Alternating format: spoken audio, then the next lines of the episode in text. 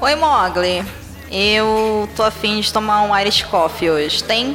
é muito paulista pedir essa bebida, né? Você acha? Porque, olha, eu demorei anos para conseguir descobrir o que que era e eu só fui descobrir aí no Rio. E agora? Tá de Onde sacanagem. está seu Deus? Não, tô falando sério. Todas as vezes que eu vou pra São Paulo, eu vejo essa porcaria em tudo quanto é lugar. Ah, mas é coisa de capital, né? Tipo, no interior a gente, malemar, tem um cafezinho descafeinado, tá ligado? Não tem nem Starbucks aqui, quanto mais, enfim. É a vida. Faz o seguinte, enquanto eu vou pegar lá no depósito, pega essa ficha aqui e vai lá no Jukebox e escolhe uma música, porque eu já vou servir o seu drink. hum, ok. Já que eu estou preparando a bebida da Domênica, eu gostaria de agradecer a todos que deixaram feedback, seja no site ou diretamente comigo. Muito obrigado e não esqueça que a setlist dessa entrevista gigantesca com a Domênica Mendes está no post. Basta você clicar no link que você vai ser redirecionado para a playlist no Spotify. Agora vamos para a entrevista. Um beijo e um abraço. Tchau. Really, really want. So tell me what you want, what you really, really want. I'll tell you what I want, what I really, really want. So tell me what you want, what you really, really want. I wanna, I wanna, I wanna, I wanna, I wanna really, really, really wanna zig a zig ah. If you want my future. Tom aqui é a sua Skov e bem-vindos a mais um Lobo Dragões e Unicórnios. Eu estou aqui com ela que é historiadora, tímida, leitora fanática por livros, co-criadora da hashtag O Podcast é Delas e da hashtag Leia Novos BRs. E um monte de outras coisas que vão fazer com que essa gravação leve mais tempo do que eu tinha imaginado. Eu tenho aqui comigo a simpaticíssima Domênica Mendes. Muito obrigado, Domênica. Eu só quero fazer uma nota, Ah. porque eu entendi que a gravação vai passar mais do que o tempo que você tinha dado, porque eu falo muito, tá? Foi isso que eu entendi. Não, presta atenção.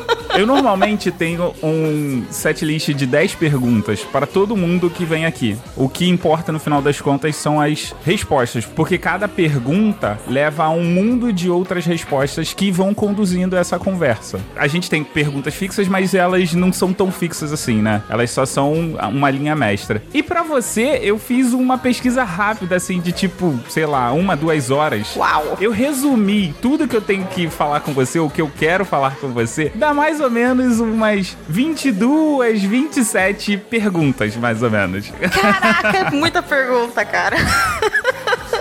Sintetiza isso aí. Não, a gente vai levando aqui, se der pra falar, beleza, se não der, fica pra uma próxima. Eu respondo às 27, 57, eu respondo, vambora. Ah, então, ó, você que tá dizendo aí que você vai responder, então, ó. não reclame depois. ok, desafio aceito.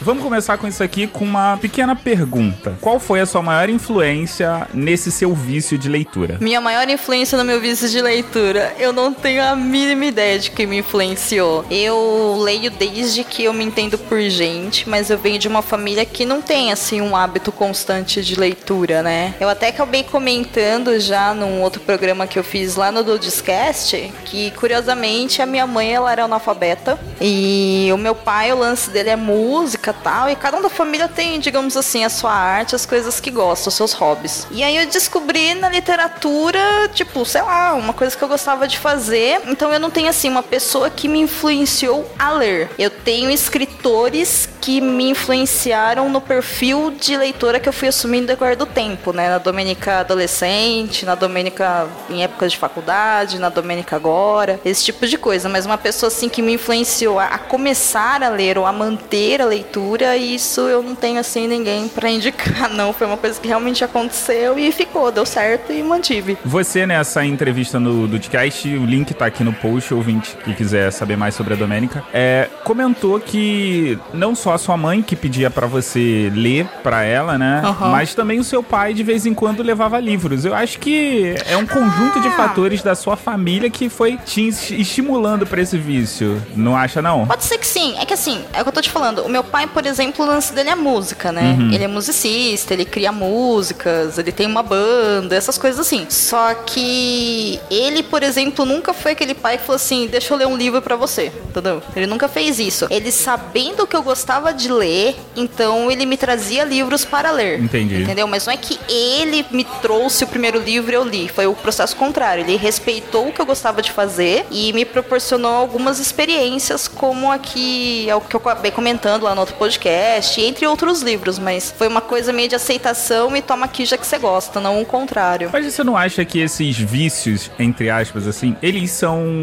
meio que estimulados inconscientemente? O que eu quero dizer com isso é, é o seguinte, por exemplo, o seu vício com leitura é muito parecido com o vício da galera de videogame, a- o vício do seu pai. É, enquanto você está no processo de formação, você vai recebendo estímulos, as pessoas vão, no seu caso, trazendo sempre livros para que você continue lendo. E aí, quando você vê, é uma coisa que você já tá fazendo naturalmente. Você concorda com isso? Discorda ou não tem opinião? Não, não, eu concordo. Só que eu acho que o grande influenciador de fato que teve esse na minha constituição de ser uma leitora foi a escola. Por incrível que pareça, eu tive a oportunidade de estudar numa escola muito boa e aí nós lá tínhamos livros de leitura paradidáticos desde a primeira série, que foi quando né, iniciou a fase de alfabetização. Se eu não me engano, a primeira série tinha oito livros paradidáticos, então leitura Caramba. fazia parte. É, era bastante. Eu adorava aqueles livros. Eu acabei me despedindo deles quando eu tinha mais de 20 anos. Tipo, quando eu entrei na faculdade, eu peguei e doei pra uma biblioteca. E já deu, né? Não, esse número é incomum até pros dias de hoje. Sim, mas é o que eu tô te falando. Eu, eu tive um privilégio perante várias pessoas aí que não estiveram nas mesmas condições. E eu acho que faz muita diferença quando a gente tem uma influência assim, né? Então, o próprio currículo da escola, ela tinha muito essa preocupação com leitura. Era uma escola que tem uma biblioteca gigantesca. Então, desde a primeira série tinha atividade de ir na biblioteca, aprender a pesquisar, aprender a procurar livros lá. E aí, cada um, né, dos alunos acabou se desenvolvendo em uma, uma área, digamos assim, um hobby, enfim. E eu me identifiquei com a leitura. Mas eu realmente comecei, assim, a me ver mesmo, assim, como leitora quando eu já tava no ensino médio, assim. Antes, pra mim, fazia parte da rotina, mas eu não conseguia entender o porquê, sabe? Eu não tinha muita noção, assim, ah, eu faço porque eu gosto, né? Eu fazia porque tinha que ser feito. A partir do momento que eu fui numa biblioteca municipal a primeira vez, com a minha carteirinha, que por sinal quem me levou lá pra fazer a carteirinha foi meu pai, quando eu pedi. É, e aí eu pude pegar os livros que eu queria, por exemplo, aí ali eu comecei a entender o que era, né, essa questão de ler e tudo mais. Mas antes não era tão nítido assim na minha mente. Tinha ação, mas não tinha consciência da ação, digamos assim. Vamos aproveitar que você tá falando de formação. Me explica uma coisa. Que história é essa de segurança do trabalho? Ué, é isso que eu faço pra viver. Não, é- é- essa era uma outra dúvida. Você trabalha com segurança do trabalho ou você trabalha com o que você se formou na faculdade? Não, eu trabalho com segurança no trabalho. Eu fiz um curso técnico depois que eu já tinha me formado na, na faculdade em História. Nossa, na verdade foi assim. Com 17 anos eu comecei a fazer História, terminei com 21. Na época eu queria fazer mestrado, mas aí por uma série de coisas, né, acabou não dando certo. Aí eu fiz um curso de inglês, cheguei quase no final, quase tinha um projeto pronto. Aí a vida falou não, e eu falei, ok, vamos lá então. Nisso eu passei num concurso público aqui na minha cidade, trabalhei por três anos na prefeitura, com atendimento ao público na Secretaria da Fazenda e tal. Você conseguiu aguentar três anos. Eu fazia atendimento ao público, pra você ter ideia, na parte de arrecadação mesmo, que mexia com IPTU, impostos municipais, essas coisas. Sim. Foi uma experiência muito boa porque eu aprendi sobre legislação municipal, que era uma coisa que eu acho que todo mundo tem que ter uma noção de como funciona o serviço público, né? Pra quebrar alguns preconceitos que a gente tem. Sim. E é uma experiência que, assim, só quem passa realmente consegue ter noção, porque infelizmente o desserviço e os preconceitos são maiores. E aí, depois, quando tava acho que no segundo ano do meu trabalho, um dia eu parei e falei, putz, eu não quero ficar parcelando IPTU pro resto da vida. O que, que eu vou fazer? E o meu irmão mais velho, ele tem uma empresa de consultoria na área de segurança do trabalho. Aí eu sentei com ele e falei, então, seguinte, vou fazer o curso, a gente tenta trabalhar junto, se der certo deu, se não der é paciência. E aí eu fiz o curso, saí da prefeitura, pedi exoneração e aí eu trabalho com ele já há quase cinco anos. É isso. Caramba! Foi isso que aconteceu. E aí, no meio disso, acabou, na verdade, vindo depois, né? O podcast, essa nova fase da vida. Porque, assim, as coisas não param, né? Eu não consigo ficar muito tempo parada. Eu não sei como que eu tô há cinco anos fazendo isso, mas eu acho que é porque é um trabalho que muda bastante, porque como é consultoria, então tá sempre entrando empresa nova, perfil novo, Sim. né? Novos desafios, então eu fico mais estimulada a continuar. É que você também não tem um- uma rotina, né? Você tem uma rotina sem ser rotina. Mas na verdade eu não tenho nenhuma rotina mesmo assim diária. Por exemplo, amanhã mesmo, né, no dia seguinte que a gente tá gravando, eu tenho que atender um cliente que fica a 70 quilômetros da minha cidade, eu tenho horário para chegar lá, mas eu não tenho horário para voltar para casa. E assim, lado bom, é legal porque eu não gosto muito de rotina, lado ruim, eu tenho uma dificuldade de administrar a minha vida pessoal e os meus compromissos pessoais que antigamente para mim, né, não eram muito importantes, mas hoje, de acordo com as coisas que eu tô vivendo, eles são. E aí eu tô nessa agora de tentar organizar horário de entrada, horário de almoço, horário de sair e tudo mais, porque quem trabalha por conta sabe que não é igual, né, um emprego que você picou cartão, vira as costas e vai embora. Uhum. Quando era na prefeitura, claro que se eu tivesse coisa para fazer, eu ficava, mas eu ganhava hora extra. Hoje, se eu demoro 10 minutos para fazer um serviço, ótimo, meu salário tá lá. Se eu preciso de 10 horas para fazer, o problema é meu, entendeu? Então eu tenho que me virar nesse prazo, senão o cliente não me paga. Mas as contas chegam, os boletos estão aí. Enfim, aí a gente se adapta, mas é sempre experiência, né? E aí eu acabei indo para de segurança, uma hora que eu assim, eu acho que é muito importante, mas como você pode perceber, parece que eu tenho o dedo bom para escolher coisas que são muito críticas e humanas e ao mesmo tempo, aparentemente eu não quero ganhar dinheiro, né? Ué, mas você falou que ia pra uma área que você nunca mais ia precisar ficar parcelando IPTU. Então tá com bastante dinheiro aí. Não, mas assim, não é que eu parcelava IPTU meu, né? Eu parcelava IPTU dos outros, né? Era o setor da prefeitura que fazia os parcelamentos de dívida ativa do pessoal que às vezes atrasa imposto, esse tipo de coisa. Abrir empresa, fechar empresa, tem uma série de procedimentos municipais, né? Então a gente trabalhava nessa parte aí com o público. E aí eu saí de um cargo público mesmo, era um cargo vitalício, eu já tinha estabilidade, já tinha triênio, já tinha tudo. Já tava efetivada, né? Tava efetivada, só que aí mudou o governo, outro prefeito assumiu, eu não gostei da administração, rolou uns lances deles atrasarem, acho que uns cinco meses o reajuste, aí eu falei, cara, isso é inacreditável, né, não dá. E acabei mudando de área e vamos ver até onde isso me leva, né, vamos ver até quando que eu vou continuar na parte de consultoria aí. Tudo é possível, não sei, vamos ver. Você trabalhou com o público, né? Uhum. E você também lida com o público na, na empresa por causa do- da questão de segurança do trabalho. Você acredita que isso ajudou, barra, ajuda você na questão de empatia? Nossa, com toda certeza. Embora sejam coisas bem diferentes, né? Experiências bem diferentes. Por quê? É diferente entre aspas, né? Muda a visão da situação, mas na prática acaba meio que se esbarrando na mesma situação. Quando eu trabalhava na prefeitura com atendimento, as pessoas, elas têm uma tendência a olhar o funcionário público com aquele perfil e preconceito de que não vai atender com qualidade, vai enrolar, vai querer dar vantagem para prefeitura ou para receita, seja lá para o órgão que for, e não é assim porque existem leis e procedimentos que a gente tem que fazer. O que eu aprendi ali foi a lidar com pessoas de todos os perfis, de todas as idades, todas as classes econômicas. Então eu aprendi a me comunicar melhor, porque às vezes a forma como eu colocava as coisas, as pessoas não conseguiam entender. E ali eu aprendi a importância de quebrar esses preconceitos, né? A informação tem que ser pública, então é importante a gente saber o que é a lei, como que ela se aplica, por que que a gente, por exemplo, tem que pagar o IPTU? Aonde que ele vai ser aplicado na cidade, né? Por que que eu tenho que pagar isso todo mês? Tem um motivo, você não tá dando dinheiro pro prefeito, não é assim que funciona. E quando eu fui para a área de segurança do trabalho, aí foi mais ou menos isso, só que elevado numa escala um, um pouco diferente, porque quem me contrata é uma empresa X. E aí eu lido, às vezes, com o proprietário da empresa X, às vezes com o RH, às vezes com a direção, às vezes com o setor de segurança do trabalho, vai depender do tipo de empresa. Só que na parte prática de ir lá e verificar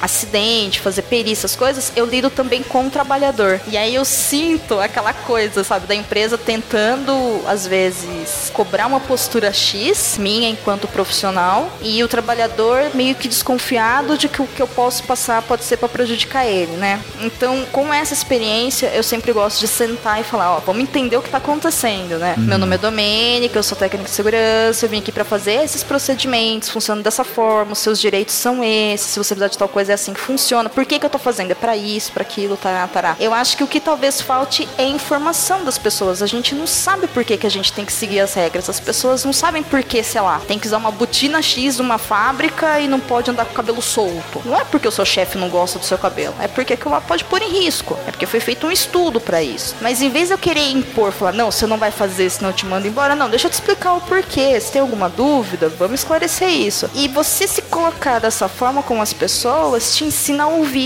Claro que a gente tem que filtrar muita coisa, porque tem coisa que é difícil, mas eu acho que a comunicação ela é essencial, né? Em todos os aspectos da vida. Então essa é a parte que eu gosto mesmo, assim, de lidar tanto da parte administrativa, mas principalmente no que a gente chama de chão de fábrica, né? Que é com os trabalhadores mesmo, assim. É a parte que eu gosto. Eu acho que principalmente aquilo que a gente chama de o peão do, da obra, ele da obra ou da fábrica, ele nem sempre pensa nas possibilidades de acidentes que podem acontecer e ele acha, como todo mundo acha, que nunca vai acontecer. Sempre, ah, não, dessa vez não, eu fiz da outra vez e não aconteceu, então não vai acontecer de novo, né? Sim. Existe muito aquela coisa assim, ah, mas eu trabalho assim, sei lá, 30 anos. Por que, que eu tenho que mudar agora?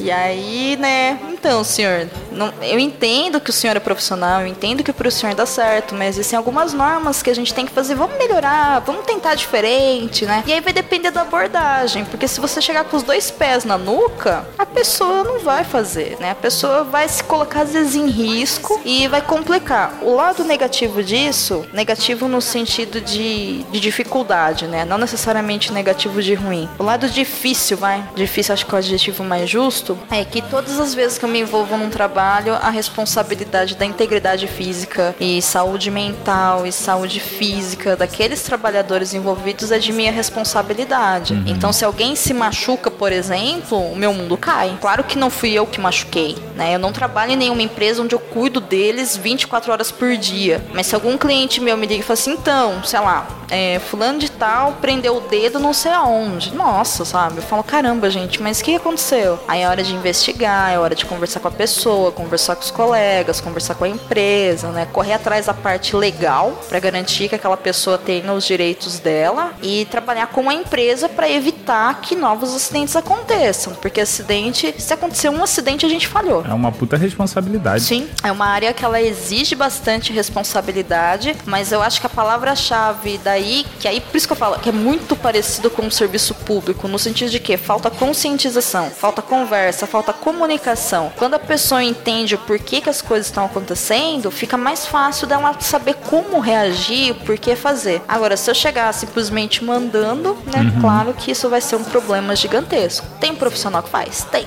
Dá certo? Não, não dá. Mas aí cada um trabalha de jeito que acha que é mais adequado, né? Você disse que às vezes você tem que ir a destinos, né? A empresas que ficam a 70 quilômetros do seu local de trabalho.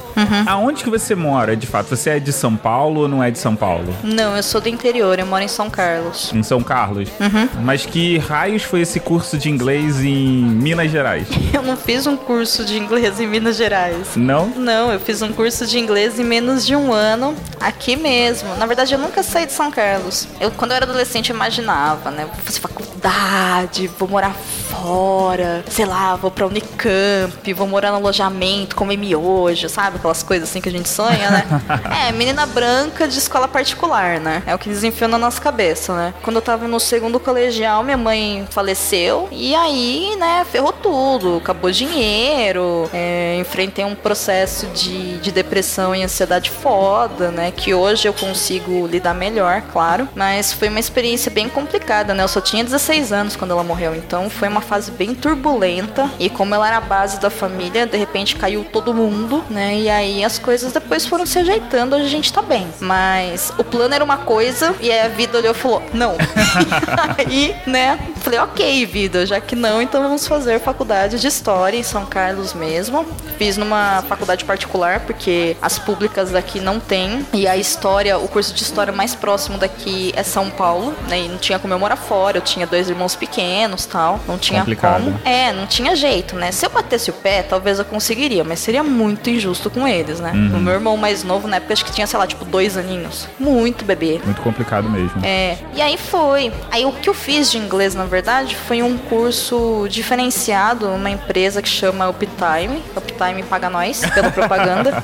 Mas eu gostei do curso porque eles trabalham com mnemônica e você aprende a ficar fluente com um ano de prática, porque envolve o sistema de aprendizado de comunicação básica. E funciona. Eu não me considero fluente porque eu não terminei o curso. E se me jogarem, sei lá, nos Estados Unidos, provavelmente eu não vou conseguir, né, me virar bem. Mas morrer de fome lá eu já não morro mais, entendeu? Eu já consigo Y lugares, já consigo pedir comida, pedir água, essas coisas. Mas isso que é o importante. Sim, é o básico, né? O resto a gente vai aprendendo com o tempo. Então funcionou. E eu fui pro inglês sem se falar, sei lá, the books on the table, sabe? Eu não sabia nada, nada, nada. Odiava inglês no colégio. E funcionou. Então eu acho que foi um bom curso. Pena que não acabei não aplicando em absolutamente nada na minha vida pessoal. Mas serve pra ver uns filmes, umas séries, umas coisas assim. Mais pessoal mesmo, né? E menos profissional. Eu perguntei desse curso porque ele tá com sede em Belo Horizonte. Eu falei, tá tudo voltado pra São Carlos. E tem um curso em Belo Horizonte, eu preciso saber o que, que aconteceu nesse meio campo aí. Não, eu sempre fiquei aqui, eu não saí daqui. Menina do interior, vive no interior, entendeu? Sonho com capital, agora não sonho mais, já passou. A euforia de morar em cidade grande, gosto da minha cidade, já tá tudo bem. Mas eu nunca saí daqui, não. Eu sou uma pessoa que eu gosto de sotaques e formas de falar diferente. E eu acho muito fofa a maneira que você fala podcast. É o sotaque do alicatinho de cutícula, né? Que o pessoal tira sarro. Leite quente no dente, né? Eu não falo ti, que todo mundo fala isso na capital, né? Como é que chama? É. Chama Rio Tietê, ué, sabe? Mas assim, agora que você já comentou algumas coisas, me diz quem é a Domênica Mendes. Caraca, que pergunta difícil. Eu não sei quem que é a Domênica Mendes.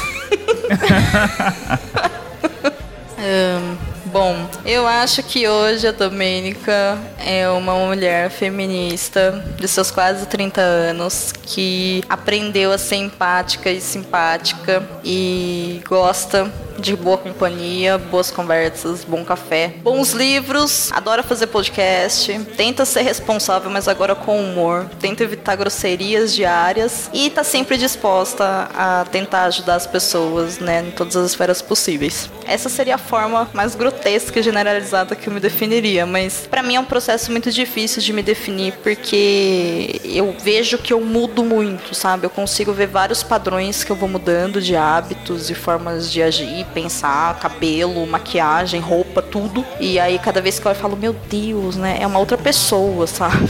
Eu gosto de me reinventar. Basicamente é isso. Que bom, né? Se você não se reinventar diariamente, você acaba envelhecendo. O Baço, ele brinca com uma coisa, mas ele tem muita razão, né? Ele brinca que eu já nasci com 16 anos. E isso é verdade, né?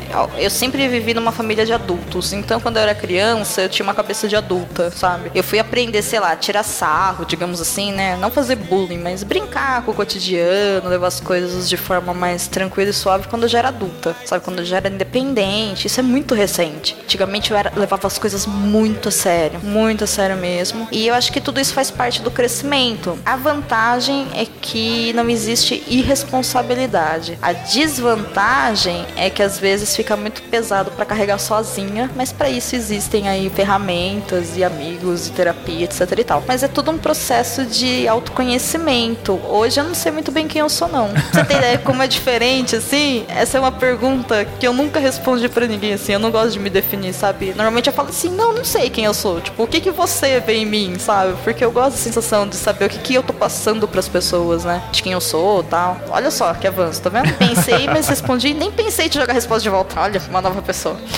Eu gosto de fazer essa pergunta pelo simples motivo. A gente é o que é por uma série de coisas que aconteceu. Não significa que isso é o que você vai ser pro resto da vida. Ah, não vai. Isso são coisas que te tornaram quem você está no momento, né? Sim. Que amanhã você pode ser uma pessoa totalmente diferente por algo que aconteceu agora. Sim, sim. Não, a gente nunca é a mesma pessoa, né? Eu acho que a própria vida ela se encarrega de oferecer oportunidades pra gente aprender coisas novas e contato com pessoas diferentes, com realidades diferentes, me ensinou a aprender a respeitar muita gente, aprender a respeitar situações. E hoje eu tenho muito orgulho de que eu me tornei assim, sabe? A hora que eu olho pra trás e eu vejo, sei lá, a Domênica adolescente perigótica, aí eu olho e falo, tudo bem, sabe? Eu sei porque que você era assim, mas que bom que você agora é outra pessoa, que passou, sabe? Tipo, tá tudo bem, não me arrependo de nada, mas que bom que passou, né? A gente evoluiu, isso é bom. Mas eu sei também que, sei lá, daqui 10 anos eu vou ser uma pessoa completamente diferente. Aliás, 10 anos, sei lá, daqui 2 anos, 6 meses, sei lá, sabe? As coisas mudam, as pessoas mudam, né? Então eu tenho a sensação que eu vou morrer e vou falar quem é você.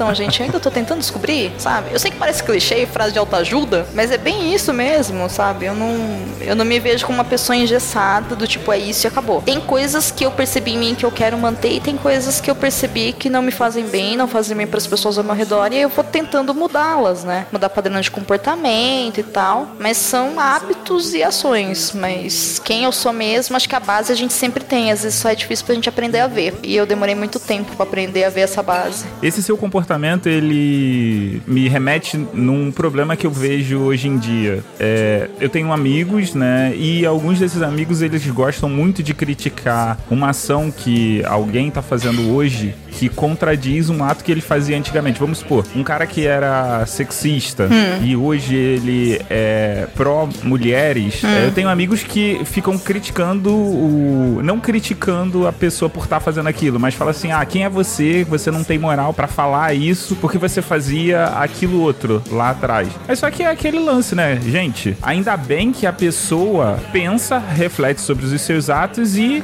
decide mudar. Sim, é um processo de construção, né? Eu acho que é vendido pra gente uma idade muito errada, uma idade, uma ideia muito errada, desde quando a gente é pequeno, de que você é tal coisa, sabe? Por isso que eu falo, acho que a base de quem nós somos, nós sabemos. Por exemplo, sei lá, eu sou uma mulher, me identifico como mulher desde que eu nasci, tive privilégios, mas eu tenho uma puta de uma dificuldade de me relacionar com pessoas intimamente, entendeu? Isso é um fato. Eu tenho, entendeu? Sempre tive e hoje eu ainda tenho.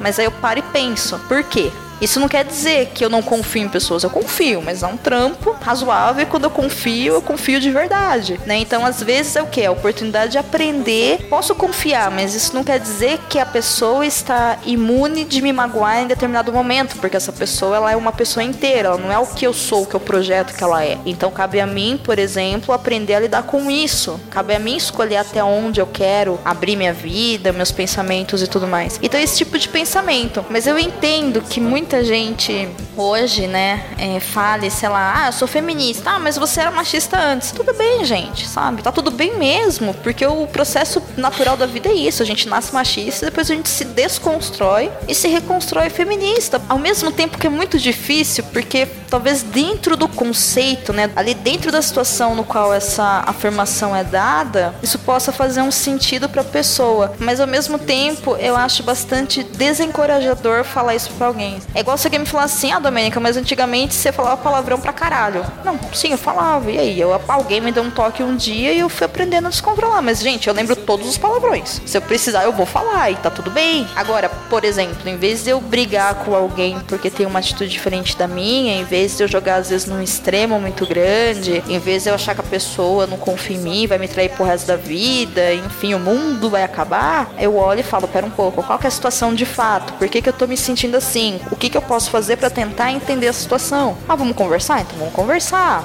E se eu quero conversar, eu preciso escutar o que o outro fala, eu preciso ter coragem de falar o que eu falo, né? O que eu sinto, o que eu penso, o que eu acredito. Então são exercícios de descoberta e de evolução. Agora, também tem muita gente que eu já conheci que fez meio que a via oposta, né? Tinha um padrão de comportamento, se construía na sociedade de uma forma, e agora tem uns discursos, assim, muito errados, né? Discurso de raiva, de ódio, é, de preconceito. E aí também a chance, às vezes, de sentar e falar, mas o que que tá acontecendo, né? Por que que você tá com esse padrão de pensamento? Por que que você tá agindo assim? Tem algo que você possa fazer, sabe? Eu acredito que esse tipo de padrão, ele vem muito do medo. Sim, eu também acredito. Por isso que quando alguém vem pra mim, isso é bem interessante, assim, todo mundo que tá ouvindo pode, pode tirar prova. Dificilmente eu perco paciência com alguém na internet. É muito difícil, sabe? E na vida também, eu fui aprendendo a não perder a paciência. Então, por exemplo, se eu vejo uma pessoa, sei lá, com um discurso de ódio, eu viro e falo, tento conversar, né? Mas o que, que você tá querendo dizer com isso? Porque às vezes a pessoa tá fazendo escolhas de palavras que remetem à minha interpretação como discurso de ódio. E às vezes não é isso que ela quer dizer, ela nem se deu conta. Então, digamos assim, que eu tento ver o lado positivo da situação antes de ver o lado negativo. Mas que existem pessoas que sentem prazer nisso? Existem. Aí eu identificando que essa pessoa tá com um discurso de ódio porque ela quer, ou por medo, ou sei lá o que for, ela não tá disposta a mudar, aí é um direito dela e cabe ao meu direito de me prevenir e prevenir as pessoas mais próximas daquilo. Sim. E aí depois a consequência disso a gente vê depois. Mas não, não vejo por que ficar, sabe, criticando, humilhando, tentando provar pontos e, sei lá, fazendo testão e não sei o que. Isso não é muito minha parada parada, não, sabe? Eu também aprendi que pra gente se comunicar é importante a gente ser claro e objetivo na ideia, porque quando eu falo, eu sei o que eu tô falando, mas o que você tá ouvindo tá de acordo com as suas experiências, com o seu conhecimento. Não tem como eu prever o que você vai entender. E isso é difícil. Isso que você falou me lembrou uma conversa de um perdido na estante que teve, onde vocês estavam debatendo sobre, acho que feminismo. E vocês estavam falando de. Uma convidada falou que o ideal não era você fazer textão lacrador. E desde então eu comecei, eu refleti sobre isso, achei interessante a, fala. E eu tive algumas experiências no próprio Facebook e eu percebi que quanto menor o texto, mais próximo do diálogo você tá. Porque você, quando tá conversando com alguém, você não para pra falar uma dissertação enquanto a outra pessoa tá ouvindo. Quando você começa a dar textos pequenos ou frases e você estabelece um diálogo, você começa a se conectar com a pessoa. E a partir do momento que você se conecta com a pessoa, você pode mudar o seu pensamento ou mudar o pensamento do outro.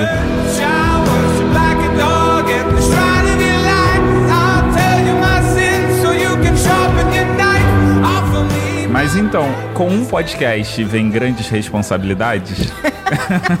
São muitos poderes, gente.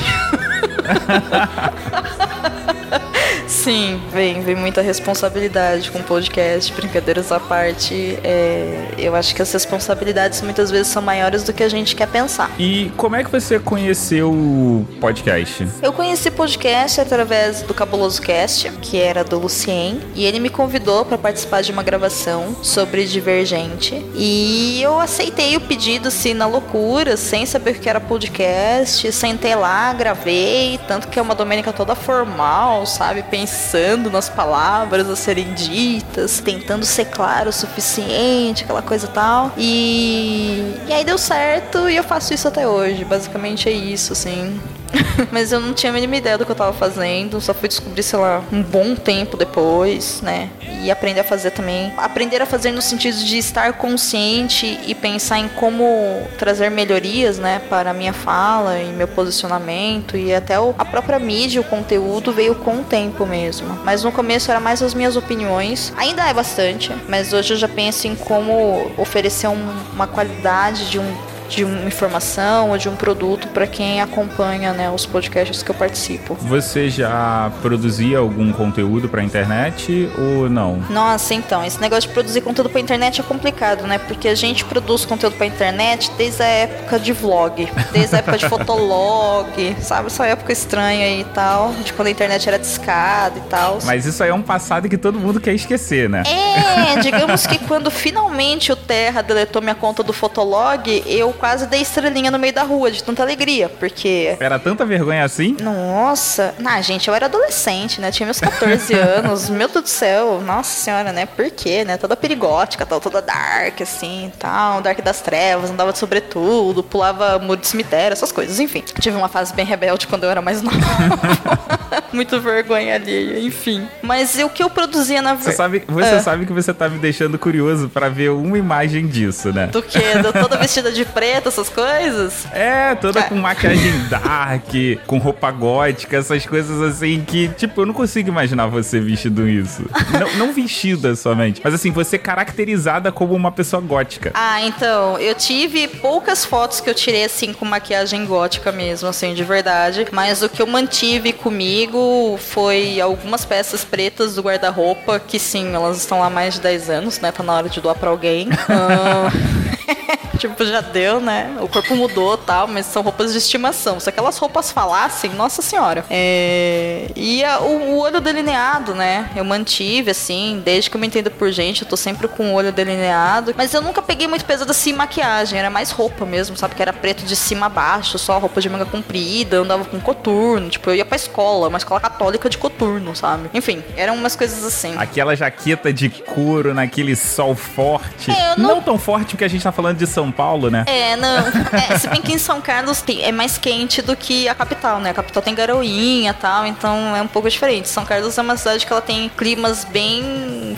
intensos, assim, e com uma variação climática muito grande durante o dia todo, tanto que é considerada a cidade do clima. Enfim. é, mas. Eu não usava muito couro, não. Tipo, não tinha dinheiro pra isso, não, cara. Couro mas, sintético? Mas eram roupas pretas. Imagina, não tinha dinheiro pra essas coisas, não. É vá, que vá. Mas era roupa preta tal, só. E é interessante, né? Porque eu não sentia calor. Agora que eu ando, sei lá, com shortinho no verão, fico morrendo de calor à toa. Aí eu olho e falo, nossa, sabe? Tipo, como o corpo humano é um palhaço, né? Como a gente vai acostumando ele e ele bota as asinhas pra fora. Mas enfim, eu não sei se eu tenho alguma foto, mas se eu achar, eu te mostro, não tem problema. eu te mando pra associar sua curiosidade. Mas eram épocas boas. E qual que era a pergunta? Me perdi. Ah, você produzia conteúdo pra internet. Isso. Sim, é, na época que eu gravei a primeira vez com o Lucien lá no Cabuloso Cast, eu tinha uma coluna no site Leitor Cabuloso que se chamava Sabia que tem livro, onde eu escrevia textos é, sobre livros que foram adaptados, né? E foi assim que, na verdade, acabei entrando pro Leitor Cabuloso e foi assim que eu fiquei até hoje. foi, foi mais ou menos isso. Mas eu sempre fui assim, de escrever uns textos, umas coisas assim, mas eu não tenho noção, assim, do tanto de porcaria que eu já joguei na, no mundo da internet, sabe? Não tenho muita noção, não.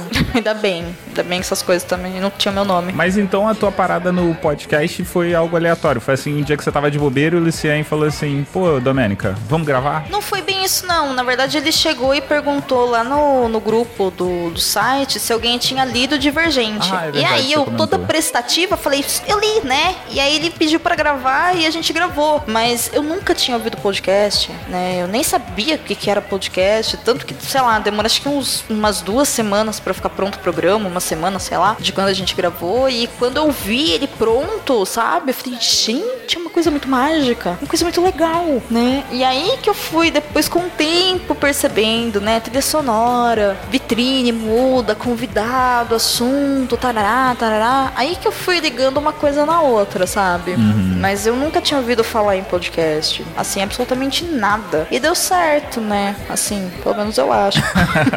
Mas você foi mordida de primeira logo assim que você ouviu ou você precisou de mais tempo? Não, eu me apaixonei fazendo, na verdade, assim, no momento que a gente sentou pra gravar, e me apaixonei totalmente. Aí depois, quando eu vi pronto, então, fiquei fascinada. Quando eu comecei a achar outros, a paixão só foi aumentando, aí depois veio o convite do Ivan Mizanzuki, depois de, acho que de uns 8, 10 meses que eu fazia podcast, imagino, eu não tenho certeza, mas pra fazer as narrações da primeira temporada do Projetos Humanos, e aí foi uma outra experiência super legal. E aí, todo mundo que me chamava pra gravar, eu tava indo, né? Eu sou dessas. Chamou, eu tô indo. E. Você pertence à hashtag arroz de festa? Nossa, totalmente. Gente do céu. A galera me chama pra qualquer coisa, eu tô indo. De vez em quando eu solto uns fora do tipo, ai, eu nem te conheço, mas foi muito legal gravar com você, sabe? Eu falo, por que, que eu tô falando isso pra pessoa, né? A pessoa abriu o podcast dela pra me receber, né? Como eu tô sendo grosseira, sabe? Mas aí você já acha que é amigo, você só passa vergonha, enfim. Acontece umas coisas assim às vezes, né? Faz parte. Mas como é que você faz pra conciliar trabalho, podcast, campanha na podosfera e projeto de livro? Eu tenho uma amiga em São Paulo, que é a Manu, a gente se conhece acho que há uns 16 ou 17 anos. Um dia no Twitter ela usou uma expressão que eu acredito que seja um funk, que eu não quero saber de onde veio, que eu espero que não entre na trilha sonora, mas que define a minha vida nos últimos meses. A frase é dedo no cu e gritaria. Com todo respeito à família tradicional brasileira que está ouvindo esse podcast agora, é assim que a gente concilia, entendeu? Não, tem muita lógica, não. Vai na marra mesmo, né? Ah, assim, brincadeiras à parte, né? Existe uma, uma organização é, que ela é trabalhosa de coisas a serem feitas e uma lista de coisas. Eu sou uma pessoa que eu faço muitas coisas ao mesmo tempo, né? Sempre fui assim. Então, sei lá, vou ler um livro, não um livro, eu tô lendo três, quatro ao mesmo tempo. Cara, não fala isso pra mim, não. Isso é muito angustiante. Tem gente que fala assim, você não confunde as histórias? Eu não, né? Sei lá, música, né? Eu começo com clássica de manhã, hora que, sei lá, seis horas da tarde celular, tô escutando funk, sabe? Umas coisas assim, não tem muita, muita ligação. Pô, mas aí a música, você acabou a música. O livro não, você É. tá no meio do livro e você passa pro outro. É, às vezes eu começo simultâneo, assim. Mas é porque, sei lá, agora ainda tô aprendendo a começar um livro de cada vez, sabe? Eu tô tentando fazer esse, esse exercício pra poder concentrar meu tempo em outras coisas, como fazer podcast, cuidar da campanha, enfim, essas coisas todas, porque chegou uma hora que realmente eu perdi o controle da vida, do universo e tudo mais. A palavra-chave é organização, é você ter pelo menos uma ideia básica das coisas que você tem que fazer e encaixando os horários. Uma coisa que eu aprendi nesse meio tempo é aprender a falar não, sabe? E aprender a falar não é uma coisa muito difícil, mas ao mesmo tempo dá tanto poder, sabe? Sim. É, quando você aprende a falar não, é igual quando você aprende a falar não pra criança pela primeira vez, sei lá, pro seu filho, irmão, sobrinho, seja lá o que for, que tá fazendo uma coisa, você fala não, acabou, fudeu. Você vai falar não pro resto da vida, entendeu? Qualquer coisa que a criança falar pra você, você fala, a primeira coisa que vem na cabeça é não, sabe? Porque é uma coisa tão, sabe, cheia de poder, assim. Mas é aprender mesmo a, a se respeitar, né? Por exemplo, ah, Domênica, dá pra você gravar um podcast comigo às 11 horas da noite? Colega, de verdade, não, entendeu? Eu tenho horário, eu preciso dormir tantas horas por noite. Se for um dia que eu tenho cliente fora de São Carlos, não dá pra eu gravar com você, assim, nem que eu queira, porque eu vou chegar exausta, aí eu vou gravar, tipo, cansada, eu quero tomar um banho, eu quero jantar. Mas teve uma época que eu emendava na loucura. Foi uma época boa pra eu aprender coisas, né, e tudo mais. E aí, em determinado momento, aconteceram coisas na minha vida que foi me ensinando a, a ser mais equilibrada. E aí, hoje eu tento equilibrar mesmo, sabe? Aprender a ser honesto com você. Até onde você consegue ir? Ah, eu consigo gravar três episódios por semana em tais dias e tais horários, né? Dentro desse horário. Então, você faz esse horário. Se não dá, você não precisa ser grosseiro com a pessoa e falar, então, né? Porque a minha vida. Não, calma, a vida é sua. Ninguém precisa saber. Ninguém precisa saber da sua correria. É só falar, olha, nesse horário eu não posso. Tem como a gente remanejar? Olha, esse assunto eu não domino, eu não me sinto confortável de falar. Tem outro assunto, sabe? É, é mais fácil do que a gente imagina, mas é que existe essa cobrança, né? De que a gente tem que fazer tudo e tem que estar presente o tempo todo. Eu acho que tem um pouco da criação. A gente não é criado pra poder dizer não. Não, a gente não é. A Cíntia do Chá com Rapadura, no episódio que a gente fez pro o podcast delas aqui no Galera do Hall, Uhum. ela falou que o marido dela é curto e grosso. Ele é inglês, né? E ela percebe que os ingleses eles chegam e falam assim: não, não vai dar. Ah, mas não, não vai dar. Pronto, acabou. A gente aqui fica inventando um monte de desculpa porque a gente Sim. não quer se indispor com a outra pessoa, né? Sim, é igual quando. Como é difícil pra gente falar não quero, né? Sabe? É muito difícil você falar não quero pra tal coisa. Sempre a gente é educado a aceitar o não quero como uma grosseria, né? Sei lá, ah, Domênica, você quer assistir tal filme hoje? Ah, então eu não posso, né? Porque eu tenho que trabalhar, sei lá, lavar roupa, dar uma cambota, sabe? Ver o sol nascer, bater palma pro sol nascer, alguma coisa assim. Quando na verdade é super normal você falar, ah, então, eu não quero. Obrigada pelo convite. Mas viu como soa, né? Grosseiro, mal educado? Parece que você tá tirando o poder do gosto da outra pessoa e que é uma ideia totalmente errada, né? Se você não quer, é importante você ter consciência que você não quer. E aí entra a questão da comunicação, como eu falei lá atrás. Porque assim, tudo depende, é claro, da pessoa com quem eu tô falando. Se a pessoa com quem eu tô falando vai se magoar com o não quero, eu posso tentar falar de outra forma. Por outro lado, será que se eu ficar me justificando, eu não tô sendo. Como é que eu vou dizer? Eu não tô fazendo mal pra mim? Entendo. Então eu tento aprender a lidar um pouco assim no meio das coisas. E quem me ajudou muito com isso foi a minha psicóloga. Porque eu achei incrível, assim. Ela me chama, sei lá, no WhatsApp, às vezes, pra falar de um horário de sessão, que é uma coisa super boba, né? Então aconteceu, assim, da gente ter um horário de sessão marcado e ela, por motivos pessoais, não poder ir naquele dia. E aí, sei lá, bom dia, Domênica, tudo bem? Hoje eu não posso te atender. Podemos remarcar pra semana que vem? Beleza, eu entendi o recado. Hoje ela não pode, a gente vai ter que remarcar. A resposta é sim ou não, entendeu? Sim. Ela não precisa vir. Então, aconteceu um imprevisto porque meu cachorro deu uma cambota no quintal e sei lá, sabe? E o, o horóscopo tá ruim. sabe? Não, gente, não importa. E pra mim, essa praticidade foi muito libertadora. Mas ao mesmo tempo, tem momentos que eu percebo que quando eu vou me comunicar com as pessoas, dependendo da pessoa, se eu for um pouco mais direta, assim, ela pode entender isso como uma arrogância da minha parte, sabe? Como uma grosseria. E aí depende do quê? De tom de voz que você fala, a sua postura corporal. Mas, gente, tudo na vida é aprendizado, né? Sim. Então, ou dá ou não dá. Mas eu entendo também quando, sei lá, é igual quando alguém te pergunta assim, ei, tudo bem? Sim. você fala, você não vai me perguntar se eu tô bem, sabe? Tipo, não, eu não quero saber se você tá bem. sabe?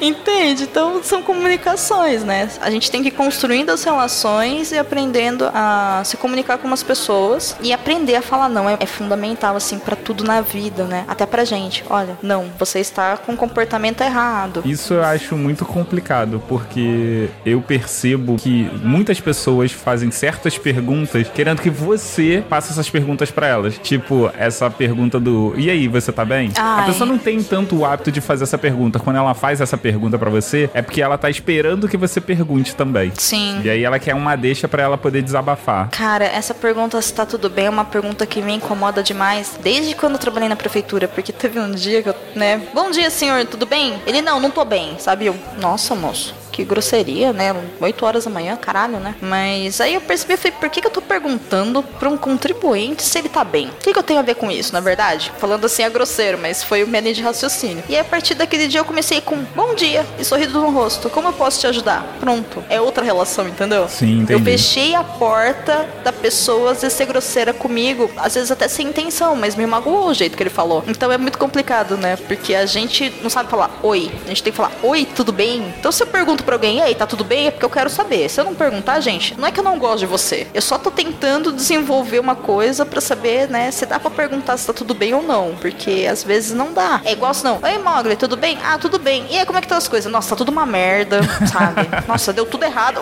Não tava tudo bem, sabe? Assim, né? Então, são coisas da nossa língua. Enfim, né? cada um aprende a se comunicar. Eu só acho importante a gente saber. Tem pessoas que dá pra gente perguntar se tá tudo bem, tem pessoas que não dá. Mas pra todo mundo dá pra sorrir, gente. Então, sorria. Eu acho que essa pergunta do tá tudo bem, ela é muito pra pessoas que você é próxima. Sim. Quem você não é tão próximo assim, eu nem faço essa pergunta, porque eu de fato não quero saber da vida da pessoa. Sim, eu super entendo. É igual, sei lá, é, aconteceu uma situação parecida com isso. Esses dias que eu acabei perguntando, né, pra uma pessoa, né, ah, tudo bem e tal, mas é uma pessoa que eu tenho um carinho especial, assim, uma pessoa que eu considero como uma boa pessoa e tenho orgulho de ter no meu hall de contatos. E aí eu perguntei, tá tudo bem? Tirei uma dúvida, a pessoa falou assim, ah, então eu não tô bem, não, mas, tipo, deu a resposta e tal. Aí eu falei, se você se sentir com necessidade de conversar alguma coisa e você achar que eu possa, né, ser uma boa ouvinte, eu tô à sua disposição, tá? Aí a pessoa falou assim, ah, eu não quero falar sobre isso. Eu falei, tudo bem. E a pessoa começou a se justificar e eu, tá tudo bem, sabe? Tipo, você não precisa se justificar. Eu só tô falando que se você quiser conversar, você sinta à vontade. Mas assim, se você não tá à vontade, tá tudo bem, você não precisa. Né? E eu, ai caramba, Vanessa, eu não queria causar esse mal-estar na pessoa. Mas é o problema do quê? Todas as vezes na vida que a gente fala não pra uma situação, na nossa cultura, a resposta que o outro entende é como se fosse uma invalidação do argumento das escolhas de vida daquela pessoa. Então, por exemplo, vou jogar num extremo que não tem nada a ver com o que a gente tá conversando, mas por exemplo, quando alguém me pergunta, né, ah, Domênica, você quer ser mãe? Eu falo não, e a pessoa é mãe, ela vem com uma série de argumentos do porquê eu preciso muito passar pela experiência da maternidade. E aí eu fico olhando e falo, respeito a sua opinião, mas a minha opinião continua sendo não. E aí eu demorei um tempo a perceber o que quando uma pessoa que é casada ou é mãe pergunta se eu quero ser mãe ser casada, na verdade ela quer, no fundo, ela quer que eu dê resposta que sim, porque ela quer saber que ela fez uma boa escolha, sabe? E a gente faz isso de forma inconsciente com todas as pessoas ao nosso redor, sabe? Escuta, você não vai pedir férias? Então, você não vai pedir um aumento? Então, você não vai lançar seu podcast hoje, sabe? Então, sei lá, você não vai sair do Twitter, você não vai lavar louça, qualquer coisa. Por quê? Porque a gente vive nessa coisa que a gente tem que provar o tempo todo que as nossas escolhas são as adequadas e tudo mais. A sociedade exige isso da gente. E a contrapartida, como que eu sei que eu sou uma boa pessoa? Eu sei se eu sou uma boa pessoa vendo como as pessoas que convivem comigo me tratam. Senão é tudo coisa da minha cabeça, entende? É uma questão muito de validar as minhas ações, né? O que é bom a gente ter consciência que isso pode acontecer, porque a gente pode evitar várias situações constrangedoras. Por outro lado, se torna um pé no saco se a pessoa continua insistindo, né? E aí vira aquele desastre que a gente já tá acostumado a ver todos os dias no mundo da internet, o mundo mágico da internet. Mas é, é fundamental a gente aprender, pelo menos, né? O Mogli com o Mogli, a Domênica com a Domênica, você ouvinte com você ouvinte. É, o que eu quero, quem sou eu, o que eu gosto. E assim, não é o que eu gosto desde que eu nasci, que eu vou gostar para o resto da minha vida. É o que eu gosto hoje. Ah, mas ontem você gostava. Então, gente, tudo bem. Hoje eu não gosto, sabe? Eu não preciso invalidar quem gosta ainda. Não, simplesmente eu não gosto. Vida que segue. É mais ou menos isso. Deixa eu aproveitar que você tá falando de internet. Vixe, um assunto polêmico.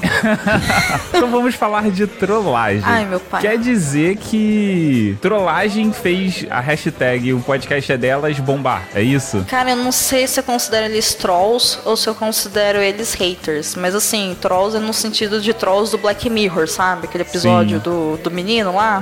Seria nesse sentido, assim, né? O que foi foi um ataque de ódio. E quando eu saí da minha bolha de contatos, a coisa se explanou e foi um sucesso, né? Mas eu ainda acho que tudo que foi feito foi feito sem necessidade. Eu achei extremamente desrespeitoso. E é isso, né? Fizeram, perderam tempo. Mas aí cada um administra o tempo do jeito que quer, né? Se isso é tão importante pra eles, né? Demonstrar tanto ódio, eu vou continuar falando que eles estão errados e vou continuar com o meu projeto. E vida que segue, a gente se vê ano que vem.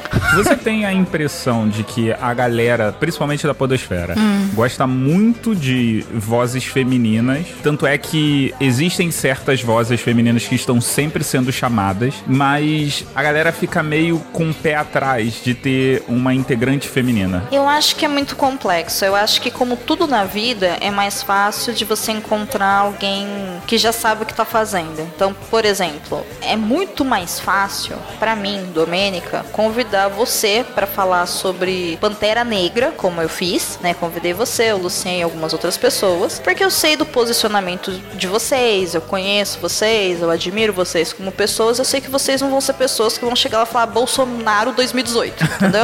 é um risco a menos que eu tenho que correr, então é muito mais fácil conversar com vocês. Sim. Ah, isso quer dizer que todas as outras pessoas do mundo que você não conhece têm opinião diferente? Não. Isso só quer dizer que eu conheço as pessoas e pra mim é mais confortável e mais fácil me comunicar com essas pessoas. O que acontece com vozes femininas é mais ou menos isso. Existem mulheres que hoje elas têm um trabalho que já é considerado de respeito na podosfera e elas são vozes que representam atitudes e posturas feministas e tudo mais. Então eu acho natural que as pessoas sintam vontade de convidá-las para participar de seus programas. Eu também sei que boa parte desses convites são feitos como forma de, nossa, se fulana vir no meu programa e falar que ele foi no meu programa, talvez os ouvintes de fulana venham para o meu programa e gostem do meu programa. E aí, gente, se o seu raciocínio é convidar uma mulher ou um homem ou uma criança ou sei lá, o patolino para participar do seu podcast dessa forma, você está errado, né? Não é assim que se faz. É uma forma que pode fazer sentido, mas eu acho que está errado. Eu acho que a gente tem que convidar as pessoas porque as pessoas têm algo a dizer, têm algo a acrescentar. Mas eu não tenho como, como definir como que as pessoas vão montar suas pautas e seus projetos. O que eu acho que foi um pouco difícil em março é que eu vi várias meninas sendo convidadas, que eram meninas recorrentes, que já tinham seus programas, estavam com a agenda lotadíssima e existiam pessoas que estavam pressionando como se elas tivessem obrigação de gravar com os outros pelo fato de elas serem mulheres influentes. E a resposta é: elas não têm obrigação nenhuma. Sim. Então, ah, quero convidar. Convide. Se ela não pode, é obrigado e até a próxima. É assim que funciona. Ela não tem obrigação de gravar com você porque é o mês de março, né? Não pressiona. Tem aquele negócio. É. Você tem outros meses sem ser o próprio mês de março. Sim. E você tem uma porrada de outras mulheres que estão até mesmo na podosfera que às vezes acabam passando despercebido. Sim. Só porque você tá tão focado naquela voz que você acha que é muito foda. Sim, e era aonde eu ia chegar, né? Às vezes a integrante do podcast XYZ, sei lá, Dona Maria da Esquina, é uma puta de uma voz, tem pautas feministas, tem um programa foda. Então, mas essa mulher, ela também tem uma vida, tem um trabalho, entendeu? E não tem obrigação nenhuma de gravar com você pra começo de conversa. Ninguém tem, né? Então, em vez de você convidar a Maria da Esquina X, poxa, convida, sei lá, a Josefina do podcast Y. Porque a Josefina tem uma voz feminina tão importante merece tanto reconhecimento quanto a Maria da Esquina X. É só isso. Então eu percebo também que existe um certo conforto né? De às vezes chamar algumas pessoas que são mais influentes. E é claro que as pessoas que são mais influentes vão em programas que elas acham que vai trazer um maior retorno para elas, porque elas não são burras, né? Elas não são ignorantes. Então, às vezes, se, sei lá, determinada pessoa não foi pro seu programa, a não ser que ela realmente não tivesse condições, talvez ela não foi mesmo porque para ela não é vantajoso, não é uma pauta que seja do interesse, não é uma equipe que ela se sinta confortável, etc e tal. E tá no direito dela, entendeu? É muito simples. Mas isso não é um motivo para você falar assim, ah, eu não achei nenhuma mulher para gravar. Sério? Você tem ideia de quanta mulher que fala tem nesse país? Assim, só por curiosidade? Tenta outra, quer participar, cara? Dá uma esforçada que dá. E assim, não se apega apenas ao mês de março, não se apega apenas à campanha, o podcast é delas. Convide sempre que você quiser. Entendeu? Chama mesmo, convida. Se a mulher sentir a vontade, ela vai fazer. Se ela não se sentir, ela vai falar que não dá. E é assim que funciona a vida, como pra todo mundo. Agora vai aqui uma pergunta muito, muito, muito polêmica. Tan, tan, tan. Dar mais voz à mulher significa ter mais mulheres ou só mulheres no podcast? Dar mais voz se significa ter mais mulheres na equipe fixa, numa equipe mista, é isso a sua pergunta? Não necessariamente. É, eu tô fazendo essa pergunta porque eu tive uma discussão. Na verdade, foi uma discussão que nunca aconteceu. Eita. É, como assim uma discussão que nunca aconteceu? Opa. eu estava numa conversa Hum. e eu propus, né? Eu falei, pô, por que que nesse. É, por que que nesse podcast vocês não fazem de botar quantidades iguais de mulheres? Porque eu entendo que o podcast é delas, a ideia é você dar voz à mulher.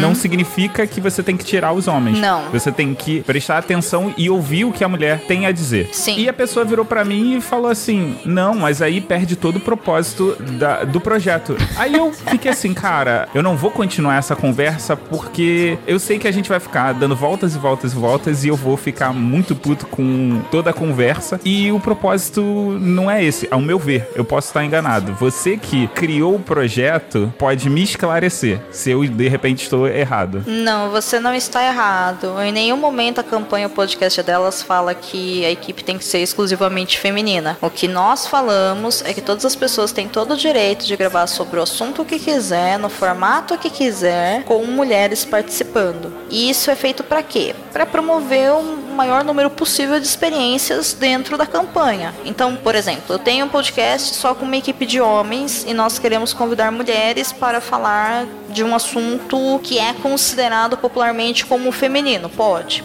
Pode. Eu tenho um, um podcast que é só formado por equipe masculina e eu quero chamar mulheres nessa equipe mista para falar sobre assuntos que são consideradas do universo masculino. Pode, pode. Eu quero que uma mulher seja host do meu programa e só tenham homens participando. Pode, pode. Ah, eu quero que só tenham mulheres no meu programa. Pode, pode.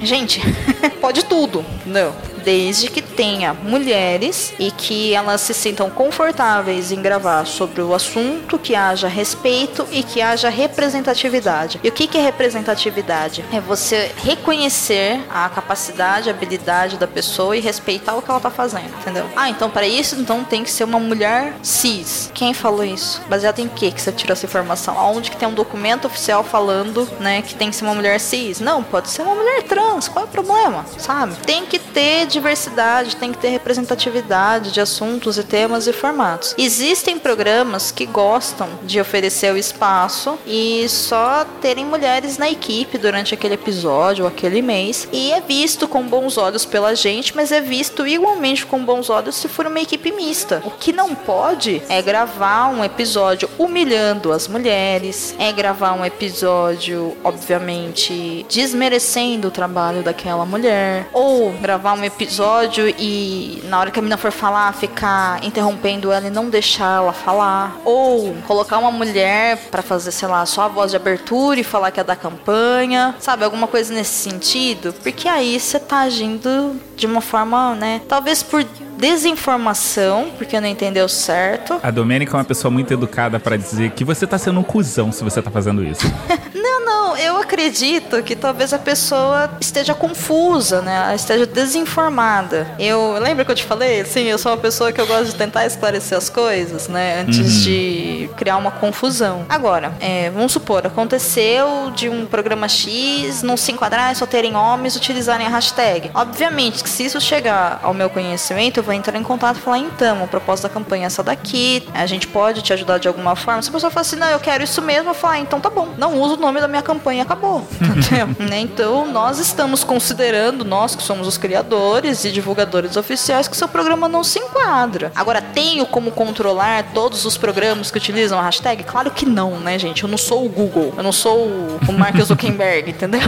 Não tenho como controlar o que as pessoas fazem. Né? Eu tenho como controlar as redes sociais oficiais, o conteúdo oficial. Isso eu tenho. Além disso, pode completamente da minha responsabilidade. Esse ano aconteceu um caso é, de um programa que ele é feito por uma equipe masculina. E bem no último dia da campanha, assim, não foi no último, foi, sei lá, no antepenúltimo dia, eles me mandaram uma mensagem por Facebook falando que eles estavam conseguindo participar da campanha esse ano, desse ano e estavam muito felizes. Eles foram extremamente educados. E eles lançaram programa com a hashtag oficial e com o selo. Aí, passou 24 horas, vieram algumas pessoas, curiosamente de ambos os gêneros, falando pra mim, então, é, tem esse programa aqui, que é o mesmo programa, eles lançaram esse episódio, mas não tem mulher participando. E pior do que isso, eles entrevistaram um cara que ele tem várias acusações de machismo e é uma pessoa assim que as mulheres não estão se sentindo muito bem, né, com o assunto. Mas vieram várias pessoas. Eu falei, caramba, né? O que tá acontecendo? Falei, pera um pouco, deixa eu ver, né? O que que tá pegando, né? De repente a pessoa entendeu a proposta errada tal. Aí eu peguei, ouvi o programa todo. No outro dia, eu estava redigindo um e-mail pra falar, olha, a proposta da campanha é essa daqui. Eu ia mandar o documento, novamente o mesmo documento que estava disponível o mês todo lá. A proposta daqui, o seu programa não se enquadra, né? Então, por favor, tira a hashtag o selo para evitar maiores confusões. Nesse meio tempo, a própria equipe do podcast me mandou um e-mail pedindo desculpas e falando: olha, a gente tá saindo da campanha porque a gente não se enquadra, a gente entendeu errado, desculpa pelo transtorno. Aí a única coisa que eu fiz é que eu entrei em contato com as meninas que estavam mais próximas. Gente, não divulguem o nome do programa, foi um mal entendido. Não vamos discursar ódio por aí, ok? Eles erraram, eles assumiram, eles aceitaram. É só isso. Então não quero que divulgue o nome de quem é, entendeu? Obrigado para quem fez a ponte, para quem conversou. Obrigada, agradeço a eles. Estou à disposição se eles quiserem, sei lá, conversar, trocar figurinha, enfim. Mas não é para ficar utilizando, sabe, fazendo acusação, etc e tal. Não, que bom que pelo menos houve esse diálogo, não é? Sim, claro. Gente, pra que ter discurso de ódio e agressividade, sabe? Pra quê? Não precisa. Não precisa. Mas eu entendo que tem, dependendo da situação, a gente perde um pouco a paciência também, né? Mas não, não é uma atitude correta a ser tomada num, num projeto como esse, né? Eu, enquanto tô cuidando disso, eu não posso perder a paciência. Posso perder a paciência aqui fora, xingar, chutar parede, quebrar garrafa, essas coisas, mas na internet não. Quando tá envolvendo o projeto, a gente tem que ter uma postura talvez mais profissional. Mas não aconteceu nada de quebrar garrafa e chutar parede, nem quando vieram uns haters, assim, sabe? Não aconteceu nada, né? A gente só aprendeu a lidar com isso e seguimos em frente. Mas então, como é que é ter o, o portal OPED? O Portal Oped, o Portal Oped eu gosto muito dele. A ideia dele é fornecer um feed gratuito para que mulheres possam lançar seus programas, sejam eles pilotos de seus próprios podcasts, sejam eles os seus próprios podcasts, ou sejam eles episódios avulsos com equipes novas ou formatos diferentes. A única regra que a gente tem nele é que a voz só vale mulher. E aí podem ser mulheres trans, mas não entram voz de homens no OPED por motivos óbvios. Se a gente abrir para homens, vocês são maioria. E aí, né, a gente vai perder o propósito. Mas o OPED tá aí, né? Logo, logo sai um episódio já da segunda temporada. E vamos ver como que ele vai se sustentar aí no decorrer de 2018 até a campanha de 2019. E todo o sistema, todos os trâmites é garantido por vocês. Sim. O que, que a gente faz, na verdade, né? Vai depender do que a pessoa que quer gravar precisa. Mas, a grosso modo, o objetivo é: me envia o episódio e a gente publica, a gente divulga, a gente coloca a vinheta de abertura e de encerramento, a gente faz a capa do episódio e você fica com a parte divertida que é gravar e ver o seu produto no ar, né? Existem pessoas que não sabem editar os episódios e a gente oferece o processo de edição, a gente cobra um valor extremamente acessível que é revertido para a gente poder manter o site e a SoundCloud no ar. Ah. Esse ano a gente ainda usa SoundCloud, né? A gente tá pensando talvez em migrar para um outro sistema, isso ainda não tá definido. Mas enquanto é, isso não se mantém sozinho, porque não tem custo nenhum para nada, é a gente mesmo que paga. Então, por exemplo, eu tenho lá um, um espaço que a gente concedeu dentro do site pro podcast Quarta Parede lançar seus episódios, porque elas tinham apenas a conta no, acho que é no Beyond que elas utilizam, e não tinha nenhum site ou blog, nada. Falei, vocês querem um espaço? A gente quer. Então elas mesmas gravam, elas mesmas estavam editando e elas utilizam então esse espaço no site e as mídias sociais para ajudar também na divulgação. Ah, vocês cobram delas? Absolutamente nada. Elas entram no site, elas publicam os conteúdos, a gente só retuita e só divulga, entendeu? É bem simples. Bacana. Obrigada. Vamos ser educados.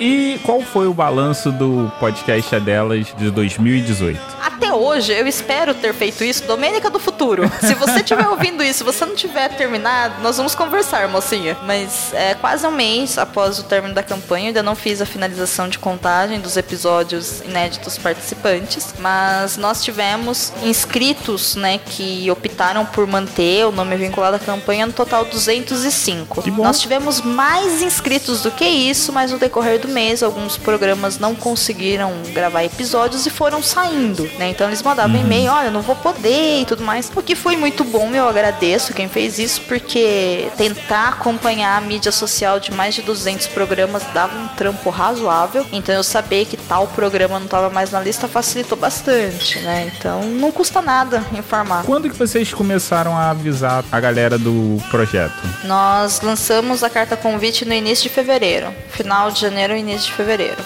É pra dar tempo, né, de um mês de preparação, convidar pra gravação e tudo mais. Eu posso te sugerir de vocês fazerem pro próximo ano, Ah. janeiro, quiçá dezembro. Você sabe que eu já pensei nisso, mas Tá, talvez seja interessante. É que eu- ano passado nós tivemos, no total, 50 participantes. Então eu tava torcendo pra esse ano chegar a 100, entendeu? Sim. Então minha meta é dobrar, porque a gente dobra a meta, né? Enfim, vocês sabem, né, Dilma? É... É, brincadeiras à parte, a, me- a meta eram 100 programas participarem. Aí esse ano já foram 205. Aqueles 50 participaram? A resposta é não. A maior parte daqueles 50 que participaram em 2017 não participaram esse ano. Tiveram vários programas. Uhum, vários programas que optaram por não participar, tiveram programas que encerraram suas atividades. E teve gente realmente que não, né, não, não viu o retorno, não gostou, não se interessou e segue o baile. Então teve muita gente inédita. Mas eu pretendo fazer uma estatística porque eu tenho tudo isso em formulário de quantas pessoas, quantos programas tem mulheres na equipe fixa, quantos não tem, quantos participaram de 2017, quantos não participaram. E eu vou fazer todas essas estatísticas e meu objetivo é lançar isso no site também para as pessoas terem informação, né, de estatística mesmo, de como funcionou. E aí pro ano que vem é, eu vou tentar sim me organizar melhor e, e tentar acompanhar e tudo mais. De repente ver se eu consigo pegar férias também em março para trabalhar só nisso, porque é bem insano. Ah, você vai tirar férias pra trabalhar. Ok. eu vou tentar. Vida de podcaster é assim, né? É, é que a campanha é muito importante pra mim, sabe? E Sim, aí foi esse ano em especial foi uma loucura sem fim, porque teve tudo isso acontecendo, né? E foram 205 programas e 30 dias de campanha e eu tava no meu trabalho, antes nós trabalhávamos em três pessoas, depois uma pessoa saiu da empresa, então só ficamos em dois. E aí é Eita. prazo de cliente por causa de várias coisas e é social e não sei o que e a campanha acontecendo e eu e o Baço a gente tava reformando a casa e aí era sei lá tipo pedreiro em casa e pintor e a gente sem cozinha e vamos comer marmita fora todos os dias e não tem onde jantar e, gente foi foi foi foi uma coisa assim muito estranha Foi fundo. e foi triste, foi difícil. Mas a gente conseguiu. acho que dentro do possível, cumprir com o máximo possível de, de tarefas e a gente aprendeu algumas coisas, né? Tem coisa que a gente viu que funcionou bem e tem coisas que a gente viu que não funcionou. E aí a gente aplica isso pro próximo ano, igual a gente fez o ano passado. O que funcionou a gente manteve e melhorou, o que não funcionou a gente aprendeu e arquivou a ideia. Pro ano que vem o objetivo é o mesmo, mas eu espero poder melhorar a campanha, o movimento e tudo. Entendi. Eu te sugeri dezembro ou janeiro pelo fato de organizar a agenda Uhum. e às vezes a, a galera já tem um cronograma já na cabeça e aí quando lembra assim, lembra em cima. Sim. Tudo bem que tem aquele lance que o mês das mulheres é todo ano, mas eu, por exemplo, sou uma das pessoas que esqueço disso. Aí quando eu vejo quando você manda mensagem, aí eu tipo, caraca, aí eu falo com os moleques. Aí só que a gente às vezes já se organizou, Sim. já se estruturou no, o mês todo e aí a gente tem que fazer aquela correria. A gente faz aquela correria de gravar pra poder lançar, porque eu particularmente acho extremamente importante ter isso. Se tiver que virar 10 noites seguidas pra gravar e editar isso, eu faço. Nossa, Mogli, não faz isso. nada Não. na vida, com absolutamente nada, tá? Não é só com podcast, não. Não, não, não, eu Dormir não- é importante. É, eu só dei um exemplo Não, eu radical. entendi, em questão de importância, né? Uhum. É, então, nós ficamos na dúvida com relação a esse planejamento. Você até me deu uma ideia, acho que eu vou fazer uma enquete pro pessoal pra saber quando que pra eles é melhor. Por quê? Porque também se a gente lança, sei lá, em dezembro, são três meses. Nesses três meses, as pessoas vão perder o foco e o interesse em lançar o, o programa. Entendi. Entendeu? Porque quando a gente fala de podcast, a gente tá falando de produto, né? E produto online, você sabe que é aquela loucura, Uhum. né? Tem que ser pra ontem e senão não dá certo. Tem programas que me avisam hoje. Ah, então eu tô lançando o programa com a hashtag, tá? Eu falo, tá bom, entendeu? Hoje? É. Aí, você vai divulgar? Eu não. Não faz O prazo sentido. era dia 30 de março. Agora, eu não vou proibir. Se você quer fazer, entendeu? Se você quer lançar o programa, pode lançar. Mas eu mesma, a criadora da campanha, pra você ter ideia, eu tinha vários programas com mulheres planejados pra março de 2018 no Perdidos na Estante. Eu consegui lançar um só. Caramba. E por que, que você não lançou os outros? Porque, gente, ou eu cuidava da campanha, ou da reforma, ou eu editava, entendeu? Então eu priorizei as coisas que eram, né, imediatas. E os meus programas mesmo eu vou lançar, claro, durante o ano. E qual que é a diferença? Se eu for linkar com a campanha o podcast delas, eu vou falar assim, ó, como inspiração na campanha o podcast delas, fica aqui um programa ótimo com mulheres participando. Pronto, entendeu? Ou às vezes nem preciso linkar com o nome da campanha, eu posso simplesmente colocar mulheres lá e tá tudo certo. Que o objetivo é esse, né? Agora, no mês de março, quem pode utilizar a hashtag fazer parte do movimento, né? Utilizando o selo na capa e tudo mais, é claro que é bem melhor, porque movimenta a ideia, dá força pra gente continuar com o projeto e tudo mais. Vamos pro seu outro projeto, né? Leia Novos BR. Isso. Você pode explicar? A Leia Novos BR foi uma campanha, na verdade, uma ação criada pelo Rodrigo Basso, do Covil de Livros, feita para estimular o conhecimento e a divulgação de novos escritores e novas escritoras brasileiras. Então, qual é o objetivo da hashtag e da ação? É a gente quebrar esse preconceito que a gente tem que literatura nacional é chata ou tem que ser clássica igual Machado de Assis ou coisas de vestibular. É a gente aprender a valorizar esses autores independentes ou autores que ainda estão em começo de carreira, oferecendo aí a divulgação e fortalecendo, né, a, todo o trabalho deles e tudo mais. A gente fez o primeiro ano em setembro de 2017 para coincidir com a Bienal do, do Livro do Rio de Janeiro. E aí nós fomos até a Bienal, encontramos alguns amigos e saímos loucamente entregando marcadores para as pessoas. Além disso, nós tínhamos algumas editoras que publicam livros nacionais que consideram vários livros para sorteio e tinham vários programas que se interessaram também em trabalhar com a gente. Infelizmente, por diversos motivos e eu não sei quais eles são, não consegui entender até hoje, eu acho que uns 30% desses livros nem chegaram a ser sorteados porque as pessoas não tiveram interesse em sorteá-los. Eles tiveram interesse em fazer os programas, em divulgar, mas eles não tinham interesse em sortear os livros. E o que não fez o menor sentido, porque os autores, as autoras, as editoras iriam enviar sem custo nenhum para os vencedores, né? Então, A gente está pensando agora em como fazer esse projeto para esse ano. Um dos nossos objetivos é transformá-lo em um podcast novo, provavelmente será mensal, mas não será um podcast nem comigo, nem com o Baço, né? A gente está montando uma fazendo convite para outras pessoas e pensando em um formato que possa ser atraente para quem aprecia literatura nacional, para quem escreve literatura nacional e para quem publica literatura nacional. Basicamente é isso. E é claro, Leia Novos BR é, foi pensada numa hashtag curta e que grude na cabeça pra dar uma mensagem bem clara mesmo, igual o podcast é delas. Então, gente, leia Novos BR, né? Leia novos brasileiros e novas brasileiras. Honestamente, eu não entendo por que a pessoa quis sortear o livro. Eu também Esse- não entendo. Eu não sei. Você participou ano passado. Você lembra? Tinha uma lista gigantesca de livros lá. Só que, né? Não é porque a pessoa de repente esqueceu que botou o nome na lista e de repente não é que o público ele não se interessou tanto quanto antes. Não sei. Eu acho que talvez seja um pouco de falta de organização e talvez seja um pouco de. Quando a gente faz uma ação coletiva, assim, existe uma galera que eles querem fazer parte a qualquer custo, né? Então, gente, vai ter o podcast delas. Eu vou fazer. Vai ter Leonardo BR. Eu vou fazer. Vai ter o unicórnio roxo dando poponeta na rua. Eu vou fazer. Aí a vida acontece e você não faz, né?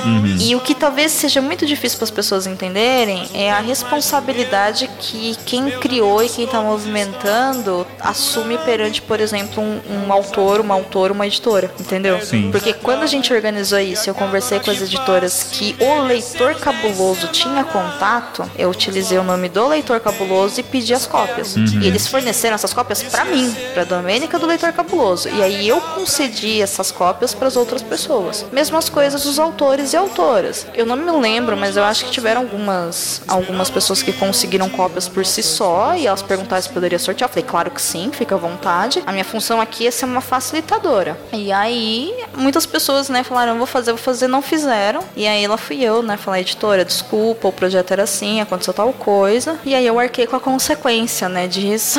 Porque a culpa foi minha, né, e é assim que funciona. Mas eu achei um pouco triste, assim, sabe, não ter dado certo da forma como a gente queria. E eu espero que a gente consiga identificar, né, os erros e tudo e aprender uma forma melhor de fazer. Se eu fosse parar pra pensar, a grosso modo seria muito melhor se eu tivesse entre eu e o Rodrigo dividido, sei lá, os 40 ou 60 livros que a gente tinha lá nos dois programas, entendeu? E sorteado loucamente, sabe? Mas não, a gente tentou conceder pra todo mundo, né? O que as pessoas poderiam ter falado é sido responsável assim, olha, não me interessa. Beleza, cara, não interessa, deixa com a gente que a gente se vira. Mas infelizmente aconteceu o que aconteceu e aí vamos ver como que a gente consegue melhorar essa experiência pra, tanto pros envolvidos como pra quem quer ser divulgado. É, eu não sei como é, nem contar a continuidade aqui. É complicado, né? Porque assim, ainda a Leia Novos Bé, ela foi uma ação, né, bem simples e ela não tem um peso ainda que o podcast delas tem na nossa vida. Ele é um, ele é um projeto que ele tá assim, digamos assim, no segundo lugar do nosso coração, né, além dos nossos programas. Mas é, eu sinto a mesma coisa e o Rodrigo também sente quando a gente vê alguém participando do podcast dela sem falar quem criou e como funciona, sabe? Não é que simplesmente você vai lá e lança um programa, utiliza um selo, uma hashtag e é assim porque a podosfera está fazendo. Não, a podosfera não está fazendo nada. Com todo respeito a quem usou essas palavras, mas calma aí, gente. Duas pessoas sentaram, planejaram, criaram, convidaram e gerenciam isso. Lógico que ninguém precisa ficar agradecendo a gente, não é isso, mas um pouco de reconhecimento e de responsabilidade sempre é muito bom. Eu não vou divulgar os podcasts dos outros sem dar o nome certo. Ah, então eu vi num programa aí que foi falado tal coisa e quem falou? Ah, tá na podosfera. Não, não é assim que funciona, né? Sei lá, eu vi lá na galera do Raul tal, tal programa de episódio que fala X coisas, entendeu? Beleza, né? Ah, então eu vi tal coisa e é assim que funciona. Tá, tá lá na podosfera. Não é assim. Infelizmente, as pessoas, elas às vezes têm medo de... Não sei se é medo, mas elas não se responsabilizam com essa questão de, de reconhecer mesmo o trabalho dos outros, né?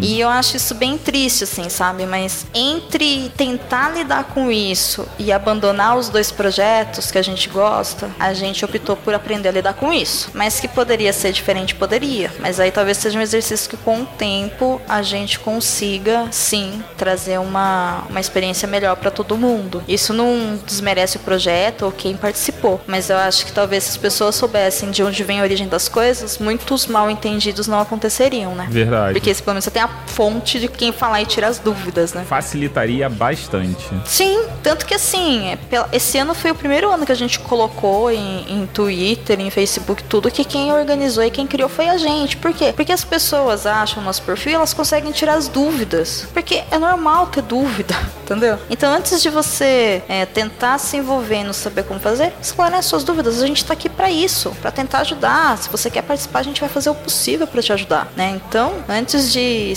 tentar passar por todo esse processo com dificuldade, conversa com a gente, né? Agora, também considerar que é uma coisa que, nossa, caiu do céu, graças a Deus, que incrível, né? Não, não é assim. Existe o esforço coletivo, sim, para que aconteça, com toda certeza, e se as pessoas não se envolvessem, não ia ter campanha, né? Independente se a, o podcast é delas ou se é a Leia Novos BR.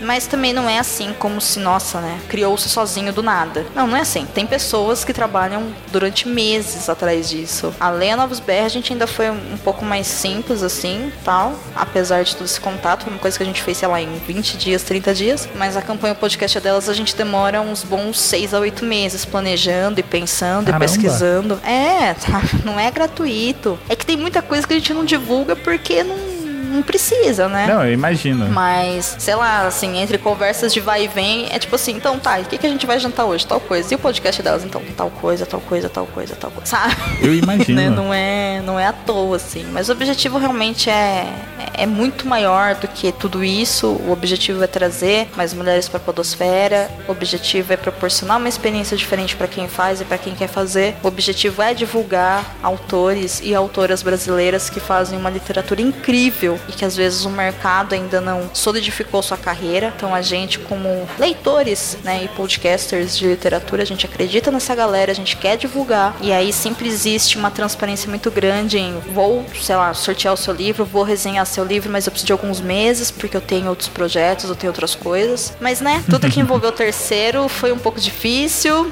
E aí vamos ver o que, que a gente consegue bolar aí para esse ano, se vai ser uma ação, se vai ser um programa novo, se vai ser anual. Vamos ver qual que é o jeito de facilitar para todo mundo mesmo. Porque se funcionar só pra gente é porque não funcionou, né? Tá na internet tem que ser uma coisa mais global. Então, pra te fazer uma provocação. Lá vem. Senti um medo agora. Bienal é oportunidade de comprar livro barato ou é ilusão? Nossa, mas nem fodendo. Gente, não cai nessa. Não é barato nada. Ó, Bienal do Livro, nas duas experiências que eu tive. A de São Paulo, ela é um galpão bem menor do que a do Rio de Janeiro. O Rio de Janeiro é bem maior. Acho que a do Rio de Janeiro é três vezes maior que São Paulo, tá? Ahn, comida lá é muito caro. Então, sei lá, tipo... Muito. Leva snack dentro da bolsa, barrinha de cereal, essas coisas. Água, carregue muita água com você roupas confortáveis. Essas são as coisas básicas da vida, tá? Pra qualquer tipo de evento. Com relação a livros, no último dia da feira, sempre no domingo, muitas editoras fazem promoções relâmpagos pra terminar o estoque. Então você pode conseguir alguns livros bem mais em conta nesse período. Só que a Bienal do Livro ela trabalha com livro de capa. Perdão, com preço de capa. Então, por exemplo, a Dark Side Books, que é uma editora maravilhosa, tem livros de edição de luxo. Ela, os livros dela custam em torno de 45 a 80 reais. Você não vai achar um livro da Dark Side por 10 reais. Você vai achar um livro da Dark Side de 45 a 80 reais. Ah, nem no último dia? Nem no último dia. Então, se você quiser um livro da Dark Side, ou você junta uma grana e compra lá, que pode ser uma experiência muito boa. Mas se o seu objetivo é economizar, é procure promoções relâmpagos de Amazon, Submarino, Americanas, Saraiva, essas coisas. Compre online, porque a loja física também é mais caro. Sim. Agora, existem livrarias, existem livrarias não, existem lojinhas lá, é, estandes, que tem uns livros a um preço mais acessível, de 10 a 20 reais. Então você pode encontrar muita coisa lá, mas dificilmente você vai encontrar lançamentos, tá? Então tudo depende do perfil que você quer. Livro infantil você acha de 1 a 5 reais, por exemplo. Sim. Mas aí é aquele livrinho de criança mesmo, né? De pintar,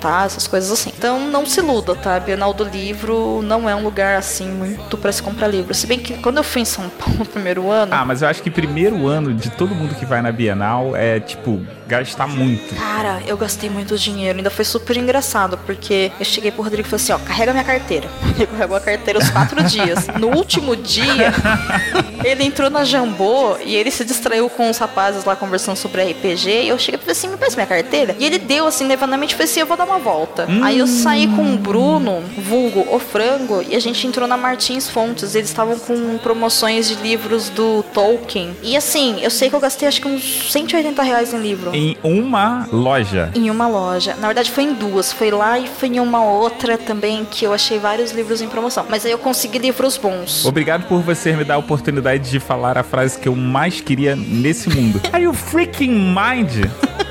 Aí por isso que eu falo, é bom a gente ter noção do preço de capa das coisas, né? Os livros, por exemplo, que eu comprei, todo mundo fala assim: quantos livros você tem? Gente, eu tenho mais de 400 livros em casa. A gente precisou construir uma estante de mais de 3 metros e meio de largura pra pôr só os meus livros. E não couberam todos. E eu não tô falando dos digitais aqui. No Kindle tem muito mais que isso. Alguém anda que nem uma mendiga, não tem sapato pra pôr, mas tem livro. Entendeu? A estante tá linda. Então eu gasto muito dinheiro com livro. Só que pesquisa, cara. Acompanha, né, durante o ano os preços de livros. E aí você já vai com a segurança, por exemplo, de que o livro tem um valor X durante o ano e lá está um valor Y. E aí você vê se é, se é melhor ou se não é. Tem uma coleção que eu adoro do Stephen King, que ele tem a capa é, dura, tem textura e tarará. Fiquei louca da vida quando eu vi lá na Bienal do Rio. Gente do céu, achei gente, que livro lindo. Eu preciso desse livro. Quando você vai ler? Não sei, mas eu preciso dele. né? Esse é Não- um problema da Bienal. Você compra. Quando você vai ler, você nunca sabe, mas você compra. Nossa, eu tenho coisas que eu comprei na Bienal, primeira Bienal que eu fui na vida e eu não li ainda, enfim. E aí eu falei, cara, mas tá muito caro 60 contos, sabe? Eu falei, puta, tem que pegar avião, né? Dá, dá peso, enfim, não comprei nada, assim. Acho que eu comprei só um livro na Bienal do Rio do ano passado, que foi um livro que eu fui lá pra, pra escritora assinar, então tava beleza, eu ia comprar de qualquer jeito, dependendo do preço. E aí depois cheguei em casa e pelo preço de um livro que tava na Bienal, eu comprei os três da coleção na Amazon na semana seguinte, entendeu? Caramba. Qual que é o conselho pra todo mundo que vai em Bienal ou em Comic Con, ou seja lá onde for? Existem produtos que são exclusivos. Se não for esse o caso, do tipo, ah, capa X exclusiva da Bienal do Livro ou da Comic Con, cara, vê preço das coisas e tenha noção que você vai ter que carregar sacola e sacola pesa, tá? Então leva mochila se for com o objetivo de comprar, mas não se iluda, sabe? Tem livro que você encontra mais barato. Eu comprei alguns livros na primeira Bienal de São Paulo que eu fui, ano retrasado, por exemplo, que eu paguei R$19,90 nos livros. E desses dois anos eu só vi uma vez eles nesse valor em promoção em site. Do contrário, tudo 29, 39. Falei, beleza. Passou seis meses, não entrou em promoção, não ficou mais barato? É lucro. Compensou. Qual que é a desvantagem? Eu não li.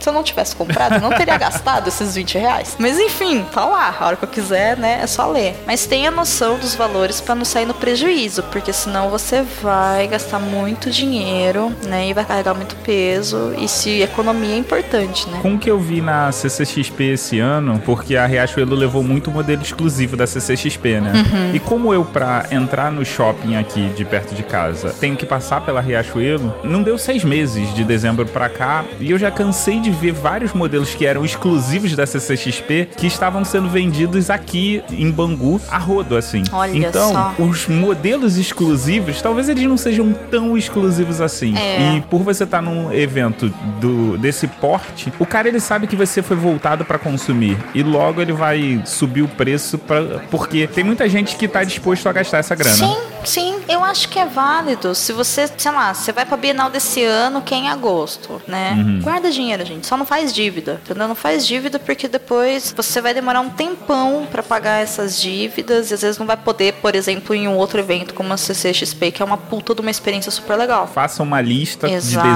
desejos e de valores. Exato. Tenha noção de valor, vai pesquisando e tenha noção das coisas. Por exemplo, eu tenho vários livros da Dark Side. Eu sou a louca da Dark Side. Qualquer coisa que a Dark Side publica, eu falo, eu quero. Você vai ler, não. Por que que você quer? Porque é Dark Side. Entendeu? mas assim, ah, como que você tem, sei lá, eu tenho mais de 10 livros aqui. Quanto você pagou neles? Eu não pago mais do que 30 reais. Entendeu? Ah, mas como é que você faz? Eu espero entrar promoção. E se não entrar? Eu não compro. Simples. Isso é boa dica essa. É, é bem simples, assim, tem que ser racional. Então eu procuro promoções. Caiu pra 29 reais, é meu. Ah, tá 31. Não compro. Ah, Domenica, o que, que você quer de presente de aniversário de Natal? Sei lá, junta três, quatro pessoas aí e me dá esse livro aqui que tá muito caro, sabe? Tipo, é isso. Dá 10 conto cada um aí que eu compro o livro de 40 reais aqui. E é assim que funciona. Agora, a gente tem que ter noção do preço, porque senão a gente se prejudica, cara. E a gente se prejudica bonito, porque é tudo muito lindo, é tudo muito fantástico, você quer tudo, e nem tudo compensa, às vezes as coisas são caras, né? Os colecionáveis mesmo da CCXP não tem nada a ver com livro, mas misericórdia, como aquelas coisas são caras, sabe? São. Gente, é surreal, sabe? Assim, não é que é caro e não é que é- seja barato. Quando você olha e vê a qualidade do produto e o preço que ele está sendo vendido, você acaba chegando à conclusão de que você está pagando muito menos do que deveria pagar. Foram os action figures que eu vi sendo vendido lá pela Aaron Studios. É, mas é o mesmo esquema. A não ser que seja uma coisa que você já tá acostumado, né? Então você sabe o valor de mercado. Do contrário, o quê? Pelo menos olha o preço, entendeu? E analisa bem o que, que você quer. A vantagem, às vezes, é você sair com o produto na mão, né? Mas nem tudo compensa, né? Sei lá. Exato. Às vezes um livro em própria Dark Side, né? 40 tarará pau, 70 pau, 80 conto. Tá bom, aí dá uma promoção na, no Submarino na Amazon, você paga 20. Porra, dá pra você comprar 3.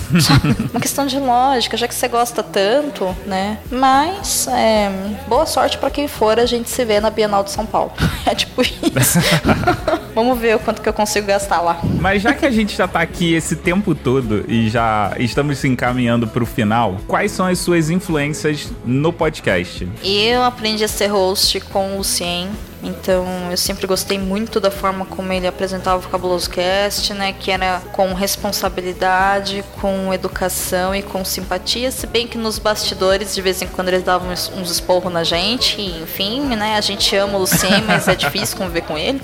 Família é assim mesmo, gente. Família de amigos é isso. É normal. É normal. É norm... Não deveria ser, mas é, né? Tudo bem. Já também já é assim que é, né? Não tem o que fazer. Eu ouço bastante programa. Eu gosto muito de programas que têm informação, conteúdo, são assim, prazerosos de se ouvir e não tem discursos de, de ódio. Sim, isso é fundamental pra mim. Então, eu gosto muito, por exemplo, da postura que as meninas do Mamilos têm. Eu acho o programa delas, assim, fantástico. Mas eu ouço os que me interessam, eu não ouço todos. Né? Não são todos os assuntos que elas abordam que são do meu interesse. Então, eu procuro ouvir os que me atraem mesmo. Com toda certeza que é nesse mundo, assim como o Lucien, uma pessoa que é muito influente pra mim é o, o Baço do Povo de Livros, né? Por motivos óbvios. Primeiro porque ele me ajuda demais com Perdidos na Estante. E ele me dá toques de edição e tudo mais. A gente troca bastante figurinha. Então ele é uma grande influência. A forma que ele faz podcast é muito diferente da forma como eu faço podcast. né? A postura é diferente. É o mesmo tipo de formato. É, é mesa de bar, mas é completamente diferente. Eu gosto muito também do Então É Isso, da Cal, do Ouvindo Podcast. Eu acho Então É Isso um programa divertidíssimo. Eu sou terminantemente apaixonada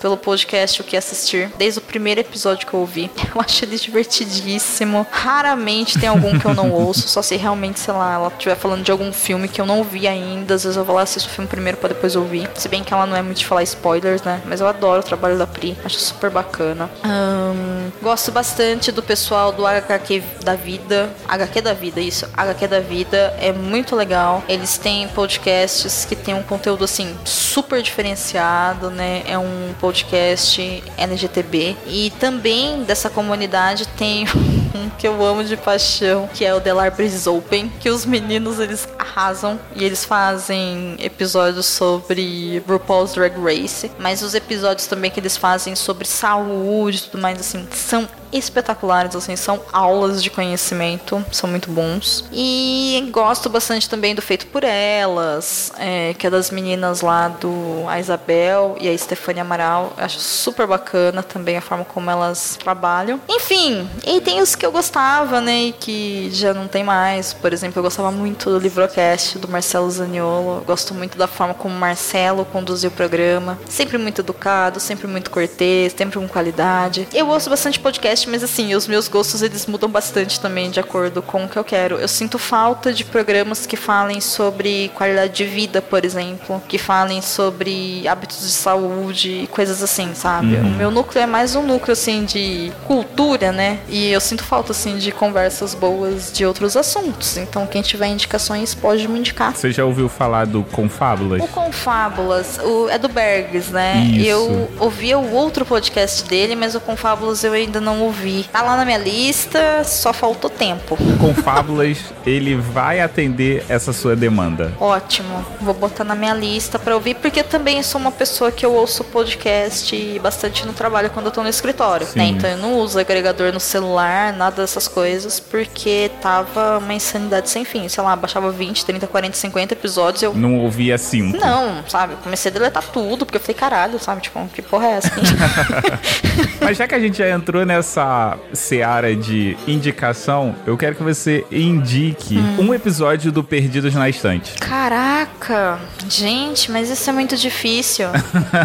Esse eu acho que é o momento que todo mundo fica com tela azul. Pra mim é um pouco difícil porque o Perdidos na Estante ele tá bem no começo ainda, né? A gente só tem 15 episódios ali. Mais fácil ainda de você escolher. Mas cada episódio, ele foi uma tentativa de tentar acertar a equipe, tentar acertar formato. Na verdade, formato não, mas tentar acertar a forma como abordar um assunto e tudo mais. Então deixa eu refazer essa pergunta. Se você tivesse que indicar um episódio do Perdido na Estante pro ouvinte aqui, qual você indicaria? Não ajudou em absolutamente nada. Mas assim, ó, eu vou, eu vou indicar um que eu acho que, que ele ficou muito bom, né? Ele, ele não é muito divertido, assim, no sentido de uhul, conversas aleatórias sobre pessoas que amam livros, mas ele é uma conversa leve, muito informativa e que quebra muito preconceitos. Então a Domênica do dia de hoje, se você me perguntar amanhã, vai ser outro que eu vou indicar, é isso que eu tô querendo dizer. Mas a Domênica, é, sério. Tranquilo. Sério, porque é assim que funciona. Hoje eu indico pra vocês que ouçam, se eu não me engano, é o programa número 3, que é o programa sobre literatura e autismo. Ele é um programa pra mim muito importante, assim, porque nós tivemos a oportunidade de gravar com um rapaz que é autista e com um escritor que é pai de uma criança que estava sendo é,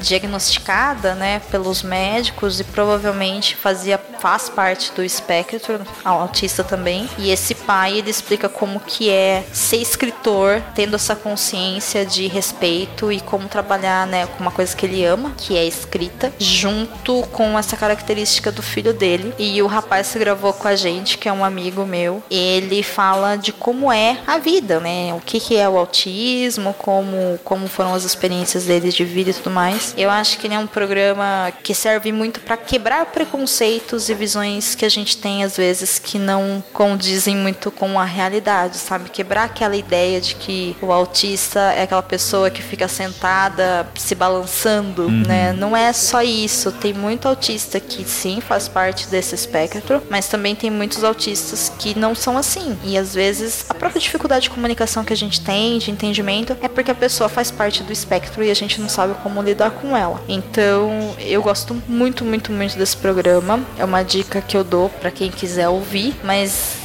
ele é, um, ele é um ponto fora da curva, né, no Perdidos na Estante, no sentido de como nós trabalhamos livros agora, né? Agora ele tá passando por uma reformulação, eu tô dando uma mudada nele para tentar é, melhorar para todo mundo, mas esse é um programa que eu gosto muito, tenho muito carinho por ele, ficam todos convidados a ouvir. Não tem problema porque aqui não tem regra de indicação. A indicação ela é pura e simplesmente Que vontade. vontade de jincar esse, né? É. É. É, tem, tem vários, né? É, é por isso que eu falo, se ele fosse um programa assim, que, nossa, tem vários programas, e a minha experiência. Eu, eu gostei muito de fazer cada um deles. Tiveram poucos que eu gravei e falei, nossa, ficou horrível. Eu editei e falei, nossa, né? Por que, que eu tô lançando isso, sabe? então, né, é, é, fica difícil mesmo de escolher, mas eu acho que esse é um que é especial, assim, sabe? É um que eu guardo com muito carinho, assim, muito orgulho de ter feito. Foi, foi muito bom poder participar dele e poder comandar ele, né? Apresentar e poder editar ele também. Foi muito prazeroso, aprendi muito. Agora eu vou simplificar a sua vida. Hum. Eu vou pedir pra você indicar um podcast. Caralho, porra, Mogli, por que você tá fazendo isso? Que podcast que eu vou indicar, gente? Tem, tem tantos podcasts no mundo. Tá bom, hoje eu estou numa fase muito RuPaul, então eu indico, já falei deles aqui, eu indico The Libraries Open, que é um podcast que ele tem uma uma, diferenciação do que a gente faz, porque ele é feito ao vivo, às segundas-feiras, às 9 horas da noite, pela Rádio Sens. Então os meninos fazem a transmissão ao vivo e no dia seguinte eles é, sobem o arquivo né, em MP3 pro feed e aí todo mundo pode ouvir. Então ele é um podcast feito para quem gosta de RuPaul's Drag Race, é um podcast para quem se identifica com a comunidade LGBT ou para quem quer aprender sobre isso. É um podcast divertidíssimo, porque eles arrasam, eles são ótimos. Gente, aqueles meninos são maravilhosos, eu adoro o trabalho deles. Então eu indico esse para quem gosta. É um pouco diferente aí do que a gente pensa e a gente acredita. E é bem legal porque, como é ao vivo, então você vê às vezes, sei lá, um falando pro outro parar, sabe? Falam umas DR assim por trás, assim, que normalmente a gente tira na edição. Sim, não tem como tirar no ao vivo. Tá tudo lá, eles não tiram e quando sobe o arquivo eles também não tiram porque eles não estão nem aí. É assim que funciona. Tá bom, né? Eu acho que tá ótimo, eu adoro. Manda mais. Mas então, Domênica, eu preciso te agradecer por você ter vindo ao pub, dizer que a conversa foi muito, muito agradável. E Desculpa por ficar com você esse tempo todo, né? Nossa, que isso, foi um prazer, não pede desculpa não. Não, é porque o ouvinte de repente não sabe, mas é, eu nem sei como que eu vou publicar isso. Eu também não sei. Mas a gente tem mais de duas horas de gravação. É verdade. Isso acontece bastante comigo, gente. Vocês não têm ideia de como eu queria muito conseguir gravar, sei lá, só uma hora de podcast. Uma meta de vida, assim. Queria muito isso, sabe? Nossa. Mas então, eu vou pedir pra você fazer o seu jabazinho agora. Tá, isso é um pouco mais fácil. E dizer onde que as pessoas te encontram, como te encontram. Beleza. Bom, pra quem não me conhece, se bem que depois desse programa acho que vocês me conhecem. eu eu sou Domenica Mendes, faço parte do site leitorcabuloso.com.br. Eu apresento, edito, gerencio, pauto, enfim, o programa Perdidos na Estante. Pinta, dança e sapateia também. Nossa senhora, é da, da cambota, etc e tal. É... o podcast Perdidos na Estante, que é um podcast de adaptações literárias. Então lá nós trabalhamos sobre livros que viraram filmes ou séries, ou o oposto, e também assuntos de interesse geral para quem gosta do universo da literatura, como escrita, polêmicas, indicações e tudo mais. Não vou falar sobre regularidade do podcast, porque 2018 tá aí pra falar que eu não consigo cumprir com esses prazos, porque a vida acontece, então não quero entrar nesses detalhes.